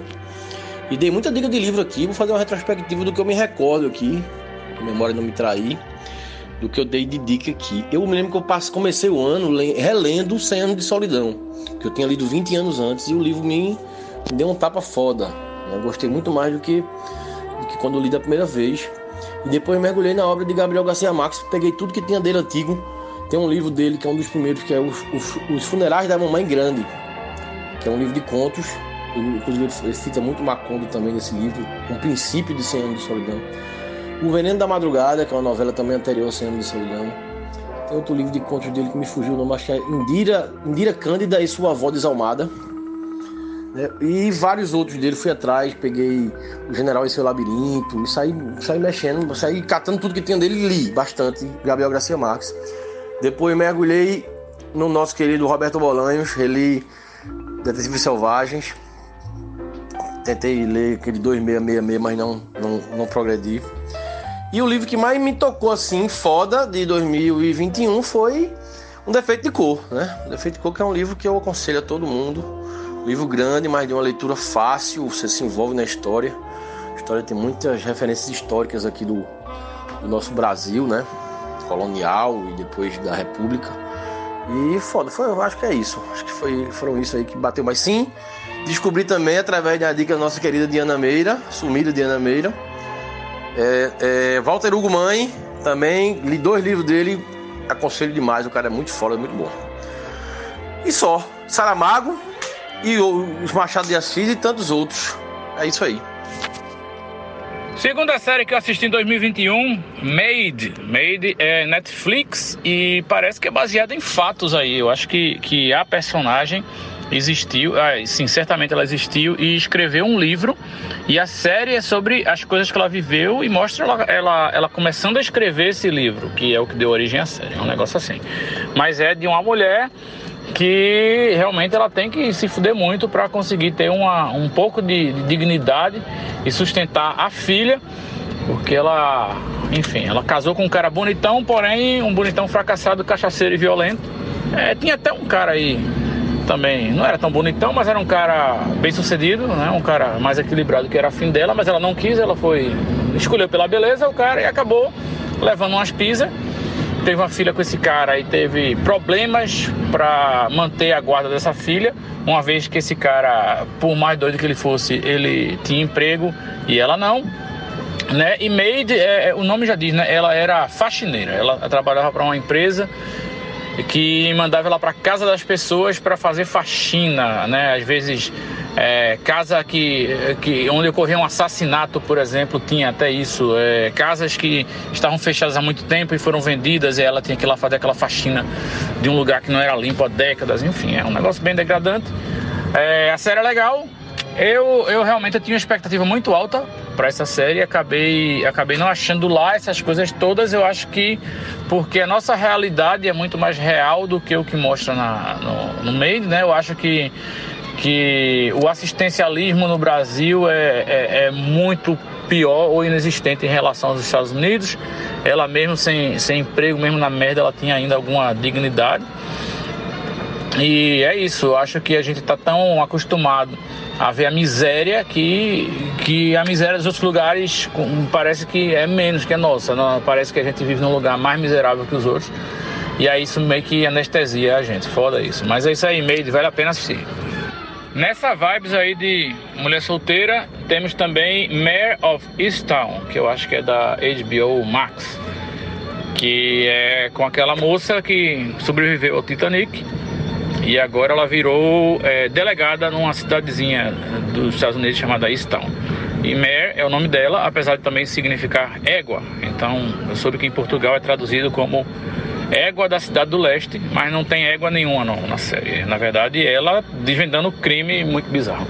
Na verdade, essa, essa, essa tendência aí de cidades pequenininhas e investigadores estranhos, assim, com depressão ou problemas pessoais e, e, crimes bizarros que a gente nunca viu em lugar nenhum, tá virando uma tendência, né? Tem todo um montão de, de séries da Noruega, Suécia, Islândia, Finlândia, lá no Netflix, que é justamente isso, cidadezinha perdida no nada, é, crime que ninguém consegue solucionar e um investigador aí com sérios problemas pessoais. Né? A gente viu vários esse ano, mas Meryl Viston é, é nesse, nessa vibe, mas é muito melhor. Vale demais a pena assistir. É, e é isso aí. Se você não tem HBO Max, você pode, você pode baixar aí no, na locadora do, do, do Torrent. E aí, em 2021, teve a série que eu acho que foi a melhor de todas do ano, que foi White Lotus. White Lotus é o nome de um spa e resort no Havaí, de luxo, né, e que serve como cenário para os conflitos entre classes sociais, entre os ricos ou pseudo-ricos, que vão com suas vidas falidas, porém cheias de dinheiro para esse, esse local, para esse hotel, né? E os conflitos com o staff, com os funcionários do, do lugar, é, em situações super absurdas, porém reais e com muito humor negro. É muito legal essa série, me impressionou bastante. White Lotus, também da HBO. Vale a pena você assistir. Parece que vai ter. Era uma, uma, uma, minissérie, né? Parece que não ia ter segunda temporada, mas agora já parece que vai ter segunda temporada devido ao grande sucesso. Então corram para assistir White Lotus. Bicho, eu não vou ter essa capacidade de fazer retrospectiva, não. Às vezes eu não me lembro nem o que eu comi no café da manhã do mesmo dia. Mas eu queria deixar uma dica do último filme que eu vi no ano, que foi um filme que eu vi de novo. Acho que tem uma mensagem tão boa, acho que de vida é, e espiritualmente falando, que eu acho que vale a pena. E por ser um desenho animado, né, que tem um pouco de um tom infantil e também um tom adulto, a minha dica é Soul, é, do Disney Plus. É uma história que envolve é, música, é um cara, um tocador de jazz, que não tem a vida do músico que ele queria, mas no momento que ela vai acontecer, é, a vida dele dá uma reviravolta em vários sentidos, que eu não vou contar para não perder a graça para quem já não assistiu. Eu acho que a maioria já assistiu. E a minha dica é exatamente em cima disso. Como eu vi de novo, valeu muito a pena para mim ter visto pela segunda vez. Caso você já tenha visto, veja de novo. Sou no Disney Plus. Vale a pena para dar até um, um, sacode aí nesse final de ano e você começar o ano pensando no que, que a vida realmente presta, no que, que tem de importante nela, do que é o sentido realmente de viver nos pequenos detalhes. Desde olhar para o céu a sentir o cheiro de alguma coisa. Soul, no Disney Plus. Então, se eu fosse indicar alguma coisa para vocês, eu ia indicar um curso que eu fiz e um livro que são sobre o mesmo tema. É, Os Quatro Discursos da Psicanálise, de Jacques Lacan. Mas como eu sei que vocês não estão interessados nisso, minha dica de final de ano para vocês é tenham plantas. Comprem plantas, plantem em casa, façam mudinhas, façam curso de jardinagem, arranjem plantas para a sala, para o quarto, para a varanda. Minha dica é com plantas a sua casa, a sua vida e você mesmo ficam todos melhores. Um beijo no coração, Fred Rick. Mandei um beijo no coração especialmente para Fred Rick, que eu sei que ele adora, não é? Eu também. Continuando minha retrospectiva, agora vamos falar de Ted Laço, que é uma série que eu só comecei a assistir porque eu tive a graça de trocar de telefone no começo do ano e ganhei aí o serviço Apple TV Plus de graça. E aí passa nesse serviço que é bacana, viu?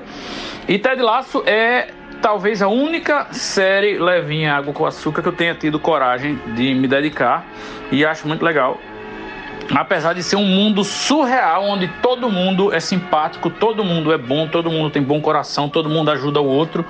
E se você é dessas pessoas que só assistem Friends ou só escutam Coldplay, que não é meu caso, é, você vai gostar de Ted Lasso. Não consegui terminar ainda, inclusive porque enfim, a gente está muito mal acostumado com capítulos menores e os capítulos de Ted Lasso tem, sei lá, uma hora. A gente assiste um capítulo de Ted Lasso e fica achando que está assistindo um longa. Não que seja chato, mas aconteceu isso algumas vezes. Né? E também não é aquela série que termina o capítulo e você fica louco para ver o outro capítulo. Não tem isso, certo? O que é um ponto positivo também. Né? Você pode assistir a, a, no seu ritmo. Você não, não fica desesperado para ver o que vai acontecer depois. E eu acho que eu já estou no fim. Eu acho que só faltam dois. E não sei se renovaram para a terceira temporada, acho que não. Mas nas listas de melhores séries de 2021, Ted Lasso está ganhando disparado. Né? Eu acho que a galera tava com a necessidade aí de ver coisa boa e, e confortar o coração com o calor da bondade daqueles personagens. Ted Lasso. Pô, falando aí em Lacan e em rever filmes, eu vou dar a minha dica que é um filme que eu revi recentemente. O filme é do fim de 2019 ou do começo de 2020, eu não lembro agora. É, e é O Farol. É um filme que eu gostei muito quando eu vi. Eu gostei ainda mais quando eu revi. E porra, assim, é um filme esquisito, é um filme viajadão. Então, se você não gosta desse tipo de filme, se você gosta de um filme com historinha mais clara, mais fechada, não veja esse filme porque inclusive recentemente quando eu revi, eu revi com a minha digníssima namorada e ela olhou para mim no fim do filme com aquela cara de você tirou duas horas da minha vida e eu nunca vou te perdoar por isso. E assim, certa ela. Mas se você gosta como eu de uns filmes mais esquisitos, cara, é um filme em preto e branco, gravado numa tela quadrada. E cara, a fotografia é maravilhosa. O filme se passa numa ilhazinha em que só tem dois personagens que são interpretados pelo Dafoe e pelo Robert Pattinson. E os dois estão brilhantes e é uma série de referências a conceitos de psicanálise e mitos da mitologia grega retratados nesses dois personagens que, porra, estão muito bons no papel e só assistam, é, é maravilhoso. Dante, o farol é muito foda. Esse filme me surpreendeu, apesar de ter aquele menino lá do, do filme Prepúcio. Mas, e que vai ser o Batman agora, né? Como é que é o nome dele? Esqueci. Mas esse filme é muito foda. Inclusive, eu descobri que tem uma galera que fica tentando descobrir mensagens nesse filme. E, te, e teve um povo que fez umas sessões desse filme assistindo o filme de trás para frente, cara. Pra você ver o tamanho da loucura que, que se gerou em torno desse, desse filme. Mas é um filme muito foda mesmo. Agora não é um filme realmente fácil e não é um filme para quem espera começo, meio e fim, né? É um filme que vai lhe deixar mais desconfortável e, e, e pensativo do que feliz por ter entendido alguma coisa. Mas é isso aí, o Farol vale a pena demais. Eu só dou uma dica, não façam como eu fiz, que quando eu assisti o Farol eu já tava com um pouco de sono. E aí no fim do filme eu tava meio, sabe quando você tá meio lá, meio cá, não sabe se tá dormindo ou se tá acordado. E aí o filme eu acho que entrou no meu subconsciente. Quando eu dormi eu sonhei um filme, as coisas muito bizarras. Sonhei que estava no, no, farol, enfim. Então foi. Eu tive um, uma experiência pós-filme aí é, do meu subconsciente mandando umas mensagens para mim. Mas aí depois eu voltei e assisti. Tipo, eu voltei lá no filme e tentei rebobinar o filme aí. Pra, rebobinar é foda, né? Mas enfim para o ponto que eu me lembrava claramente do que estava acontecendo e realmente nessa sonolência eu perdi uns 40 minutos do, do filme do final, aí assisti de novo. Rapaz, eu assisti o Farol também, eu e Priscila aqui. Eu achei muito foda. A gente indicou até para algumas pessoas que realmente tiveram uma sensação contrária. Mas eu concordo muito com o Dante. É, a questão de ser um filme em preto e branco, o roteiro dele ser uma coisa meio descompensada mesmo. Essa coisa meio agoniante de você até mesmo tentar é, se teleportar para dentro daquela história é muito foda o que o filme consegue fazer. Eu achei um filme muito bom, exatamente por causa dessa essa inconstância da tranquilidade que o filme não tem. É absurdo mesmo. Muito bom, eu gostei. Sobre Ted Laços eu não vi não, eu vi Mônica Laços. Turma da Mônica, aquele da Turma da Mônica Laços. Muito bom também. Rapaz, aquela cena do farol do cara brigando com a gaivota me lembrou muito um motorista que a gente tinha na época da banda, que ele brigava com os cachorros que avançavam em cima da van Sabe, o cachorro passava latindo em cima da van quando a gente tava viajando assim, e aí ele parava pra xingar o cachorro, cara. Rapaz, o Will tem um cachorro é, aqui por perto também, que faz isso quando eu passo de bicicleta. Ele fica é, aqui no encanamento. Ele é de, só não sei onde é que é da casa ou se ele é de rua. Mas bicho, ele adora latir pra roda da bicicleta também. É porque eu gosto de cachorro, mas eu acho que se ele fizer isso com alguém que não gosta de cachorro, tem medo, o cara cai da bicicleta fácil. Recadinho.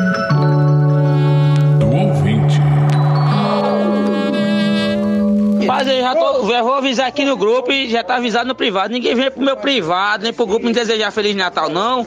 Nem Feliz Ano, não. não. Vocês passam o ano todo querendo foder o cara. Mó miséria. Passam o ano todo fudendo o cara, falando do cara. Querendo, querendo a desgraça do cara. Aí quando chega o final de ano, nem Feliz Natal, Feliz Ano Novo. Eu quero que vocês tudo tomem no cu, que às vezes vocês piorem pro máximo que vocês puderem. Mó miséria, mó desgraça. Se foda. Feliz Natal, Feliz Ano Novo, caralho. Vão tudo tomar no cu. Porra, com esse recadinho fofo aí, eu me lembrei que chegou um recadinho da ouvinte, eu acho que de ontem para hoje. A ouvinte, eu acho que estava com insônia e mandou. Eu não escutei ainda o recadinho da ouvinte, vou meter agora para vocês comentarem aí. Por favor, tratem bem a ouvinte. Recadinho da ouvinte com vocês. Recadinho Apelou para o meu ponto fraco, que é a minha culpa. Então lá vai recadinho do ouvinte. Conversando água, conversando água, eu fico feliz e não fico na mágoa. Eu gostaria de desejar um 2022 menos ruim do que o 2021 e queria dar uma dica compre do pequeno, compre do pequeno. Vá também, tem uma loja chamada Roda, naquele, naquela galeria na frente da Jaqueira que faz roupas e acessórios com material reciclado. E é isso aí, povos e povas, amo vocês, beijo e até para o ano. Minha gente, que porra é essa? No começo eu achei que ela tava vestida de chapeuzinho vermelho com a cestinha cantarolando e saltitando pela rua do Recife. Caralho, eu ia dar minha dica agora, mas agora eu vou ter que esperar um pouco pra, pra aliviar aí o clima, né? Que tá foda. É, vou só dizer que. Moura, porra! eu tava aqui ouvindo teu áudio alto, alto, né? E esculhambando tua dica, negócio de porra de planta. E aí eu esculhambando, esculhambando, no final tomando um beijo no coração, porra. Aí tu me fode, tá ligado? Eu ainda quase que eu engasgo de rir. Foi foda. Beijo no seu coração também, sua moura. E, Bruno, o farol é foda mesmo. O farol é foda. E Pattinson não é vampiro, mas é um monstro, velho. Puta que pariu. Rapaz, eu tô rindo aqui porque essa nossa querida ouvinte tem uma, uma capacidade de fazer uns jingles, algumas coisas que eu não aguento, não. Eu, eu me acabo de rir. Mas é isso aí. Obrigado, querido ouvinte. Depois desse momento de total loucura, insanidade e surrealismo aqui do recadinho da ouvinte, vamos voltar para minha retrospectiva. Agora, três séries que eu assisti só para poder dizer que você não assista, certo? Porque eu sou desses, assim, não vou falar sem fundamento, né? Então vamos lá. Round 6, que a gente já discutiu aqui exaustivamente e todos os ouvintes fiéis já sabem por que, é que você não deve assistir essa merda. WandaVision, não assista porque, enfim, é de super-herói. E Lupin, que Lupin é de 2021, na verdade, achava que era 2020, mas é 2021, lá do comecinho. E realmente também a gente já discutiu aqui, não assistam Lupin, é talvez a série que mais subestime e mais insulte a inteligência do telespectador. Né? Lupin é foda. Eu, eu, entendo que é uma série importante porque coloca um, um, um protagonista negro e não é numa posição de subserviência, né, de sofrimento, mas sim do, do, do galã da coisa, do herói da série. É, isso é muito massa, mas porra, vá se fuder. Não tem como você se, como é que chama aquele negócio? É descolamento, não, é suspensão da descrença. Não tem como você suspender sua descrença.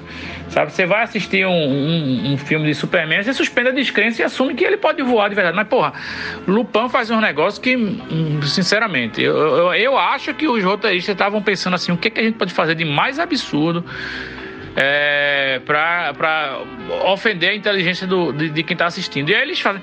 E, e Lupin tem uma coisa também que eu nunca consegui entender que é como é que se tornou uma série tão popular tão rapidamente. Eu acho que só Round Six bateu Lupin assim nessa, nessa onda aí de, de milhões de telespectadores de uma vez só, simultaneamente, nos primeiros dias de lançamento. Não sei o que aconteceu, não sei se foi jogado de marketing, mas porra, Lupin é foda. Assista se você quiser ter raiva. Eu fiquei só com uma dúvida depois ouvindo aqui o, os, os, comentários. É, o cara do farol, ele, ele fez crepúsculo ou prepúcio? Ele fez prepúsculo. Então, como não vi nada que preste esse ano, eu acho, exceto Duna, claro, mas vocês já sabem. E como minhas dicas são sempre não ortodoxas, como diria a Larissa, então manda de qualquer forma. Então, vou mandar uma dica não ortodoxa, que é simplesmente uma dica desse ano, e esse ano vale por os dois últimos anos, claro, obviamente, que é uma dica de quarentena e que se você não aprendeu, se você já aprendeu essa dica, ótimo. Se você não aprendeu, aprenda. Que é o seguinte: faça suas coisas, faça aquilo que você está protelando a fazer. Apenas comece e você vai ser uma pessoa mais feliz. Então, aquele livro chato, grande, que você estava protelando, comece a ler aquela porra, tá ligado? Aquele projeto difícil e complexo que você estava ralentando, apenas comece, dê o primeiro passo, sabe qual é? Aquela linguagem de programação difícil pra caralho que você queria aprender e que você nunca quis, você não teve coragem, aprenda aquela porra da linguagem de programação, comece devagarzinho. Então, então vai devagar, vá fazendo suas coisas e você vai ser uma pessoa mais feliz. Eu lhe garanto. Tipo, por exemplo, vai ter um livro que você vai passar um ano lendo, porque puta que pariu. Mas assim, caralho, você vai ficar muito feliz porque você passou um ano lendo esse livro. E você vai deixar de, de ler porque você não quer que ele acabe. Então, é isso. Você vai ser uma pessoa mais feliz. Comece a porra das coisas que você tá protelando. Sem, não é resolução de ano novo, não. É só uma dica para você fazer. Pode começar em março, pode ser em abril, qualquer hora. Mas apenas comece. É isso aí. Beijo pra todo mundo. Eu me senti pessoalmente atacado pela sua dica, Fred. Continuando com minhas dicas de séries de 2021, vamos agora para três séries de terror e suspense que eu assisti. A primeira delas de terror e suspense é Por Trás dos Seus Olhos, eu acho o nome Behind Your Eyes, que é uma série que tem como protagonista a filha de Bono Vox do YouTube, que é aquela menina que fazia enfermeira na série The Nick, que faz muita falta, inclusive era uma série muito boa. Mas essa série Behind Your Eyes é sobre uma moça que casa com um cara que é médico e eles moram em Londres, numa casa foda, e ela é meio perturbada e vai mostrando o passado dela e passagens por hospitais psiquiátricos. E aí, assim, a série ela é meio tensa, mas não anda muito, mas a conclusão dela é muito foda. O último capítulo para explicar e amarrar tudo é muito absurdo e ao mesmo tempo é muito bem amarrado. E você fica pensando, caralho, é, é uma rasteira, assim, é dessas séries que você fica puto porque você não conseguiu imaginar sequer um, uma dica desse caminho aí que que o, o, rumo tomou no roteiro e eu acho que vale a pena por causa disso. E é curtinha também, se eu não me engano. Né? Behind Your Eyes é a primeira série de terror e suspense aí que eu acho que é mais suspense, né? Segunda série de terror e suspense é Missa da Meia-Noite, não vou falar muito, essa é para quem realmente gosta de terror e suspense. É uma, uma, uma série que se vale da, do universo do, dos vampiros no mundo real para questionar a fé cega numa religião. A gente está num momento aí que realmente a fé cega em religião. O momento que eu digo é tipo, a existência da humanidade está sendo muito prejudicada por conta da fé cega, né? Sempre foi, a, a fé cega está sendo motivo de, dos vários conflitos que estão acabando com várias populações. Enfim, não vamos entrar nesse assunto, mas é isso aí, missa da meia-noite. Vale a pena demais por causa desse questionamento, mas é bem sanguinolento, assim, é bem terrorzão mesmo. E a outra de terror e suspense que eu recomendo para vocês é Cenas de um Casamento, né? Que aí é uma, realmente você tem que estar preparado para assistir. Dizem, eu não sei se foi jogado de marketing, mas dizem que depois que a série estreou nos Estados Unidos, o número de divórcios aumentou loucamente no final da, da pandemia. Eu acho que não tem nada a ver com a série, eu acho que realmente a pandemia fez as pessoas se conhecerem melhor e entenderem que não deveriam estar juntas. Mas é isso. É, cenas de um casamento não é.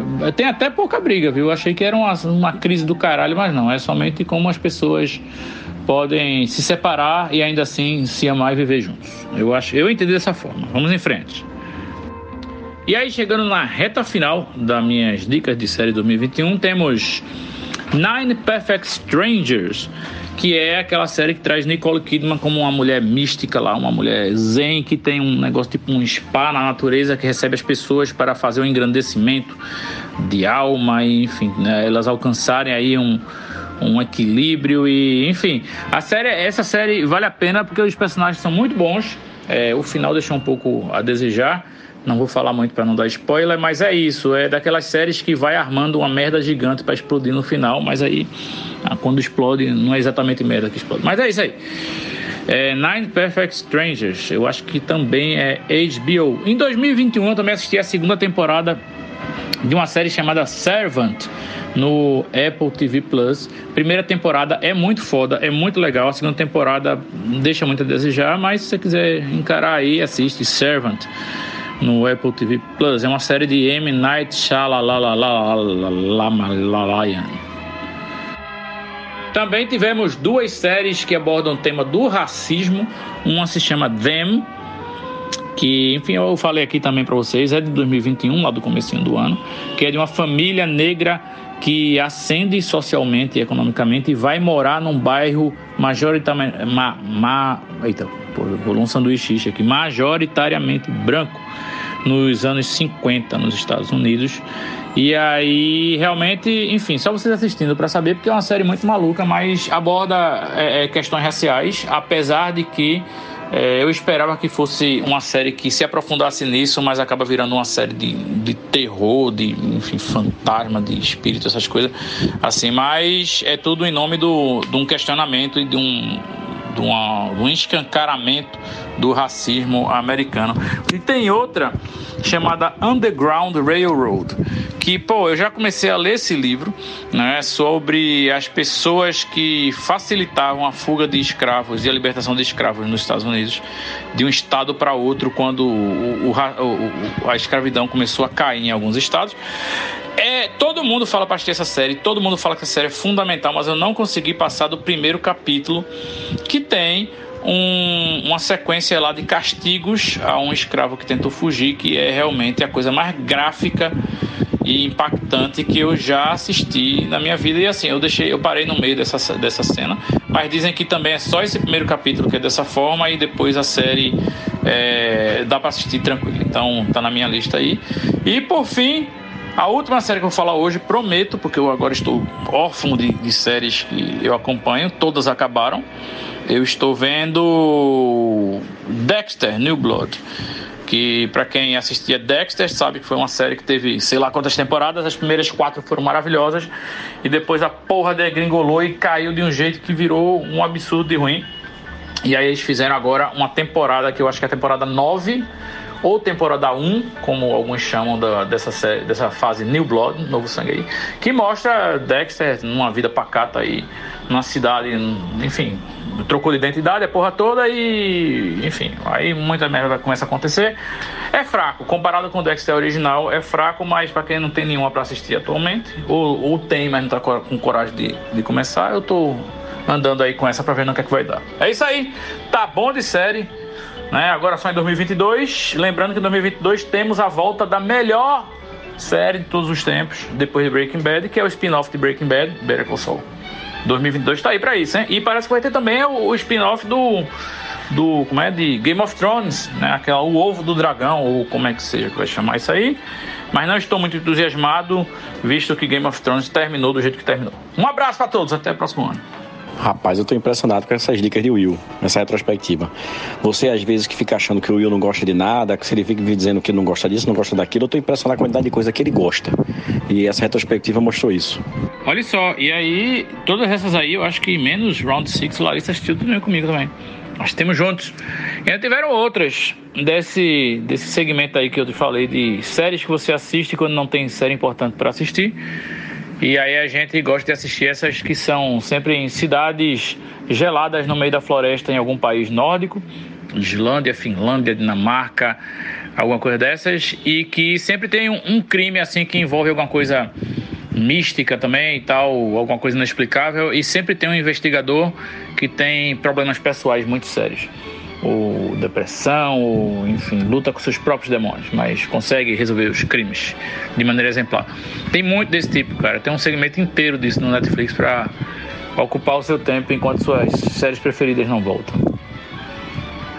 Tô falando nisso, Will, e para dizer que eu não vou mandar dica nenhuma que preste aqui, eu lembrei agora em outro tipo de gênero esquisito com coisas específicas, que é um gênero chamado Pessoas Estranhas com Vidas Esquisitas e Lição de Vida, que é o mesmo gênero de Forrest Gump e de, e de Benjamin Button, tá ligado? E tem um terceiro filme nesse gênero que se chama Mr. Nobody, que é muito foda esse filme e pouca gente conhece, velho. Então a minha dica é essa. Assista Mr. Nobody, é um filme antigo já, nem sei de quando é 19, ou mais que é antes disso ainda, bem antigo. Mas é um filme foda com Jared Leto. E é nesse esquema aí, é dessa, dessa categoria. É, biografia de pessoas esquisitas com vidas estranhas e qualquer coisa. Mr. Nobody, não perca. Eu queria deixar mais uma dica só. Minha dica é de um Feliz Natal e um próximo Ano Novo. É, um beijo para todos. Então é isso, né? Por mim chega também, viu?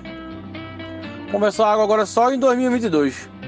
Gente, cuidem-se, hidratem-se e sigam adiante. Até porque ninguém se entrega, é só reação. Então é isso. E como diria aquela canção clássica, então é Natal. É isso aí. Bom Natal para todo mundo, feliz ano novo e até o ano que vem, quando a gente vai começar a conversar mais água. É isso aí. Só espero que a água não esteja muito quente. Beijo para todos. Hidratem-se, porque o Recife está muito quente, mas não esqueçam de tomar a dose de reforço da vacina e de serem bem muito felizes. Beijo, pessoal. Feliz 2022 para todos os nossos queridíssimos e maravilhosos e melhores de todos ouvintes. Jingle Bell, Jingle Bells, acabou o podcast. Não faz mal, não faz mal, voltaremos quarta. Um feliz Natal para você e toda a sua família. Que hoje é véspera do aniversário de Jesus, tá? Não é do Papo Escobar, não, tá? Então vai devagar na droga aí, tá, amigos? Boas festas. Bom dia, eu quero desejar feliz Natal e que Deus elimine todos vocês. É Natal, é Natal, pega no meu pau. É ano novo, ano novo pega no meu ovo.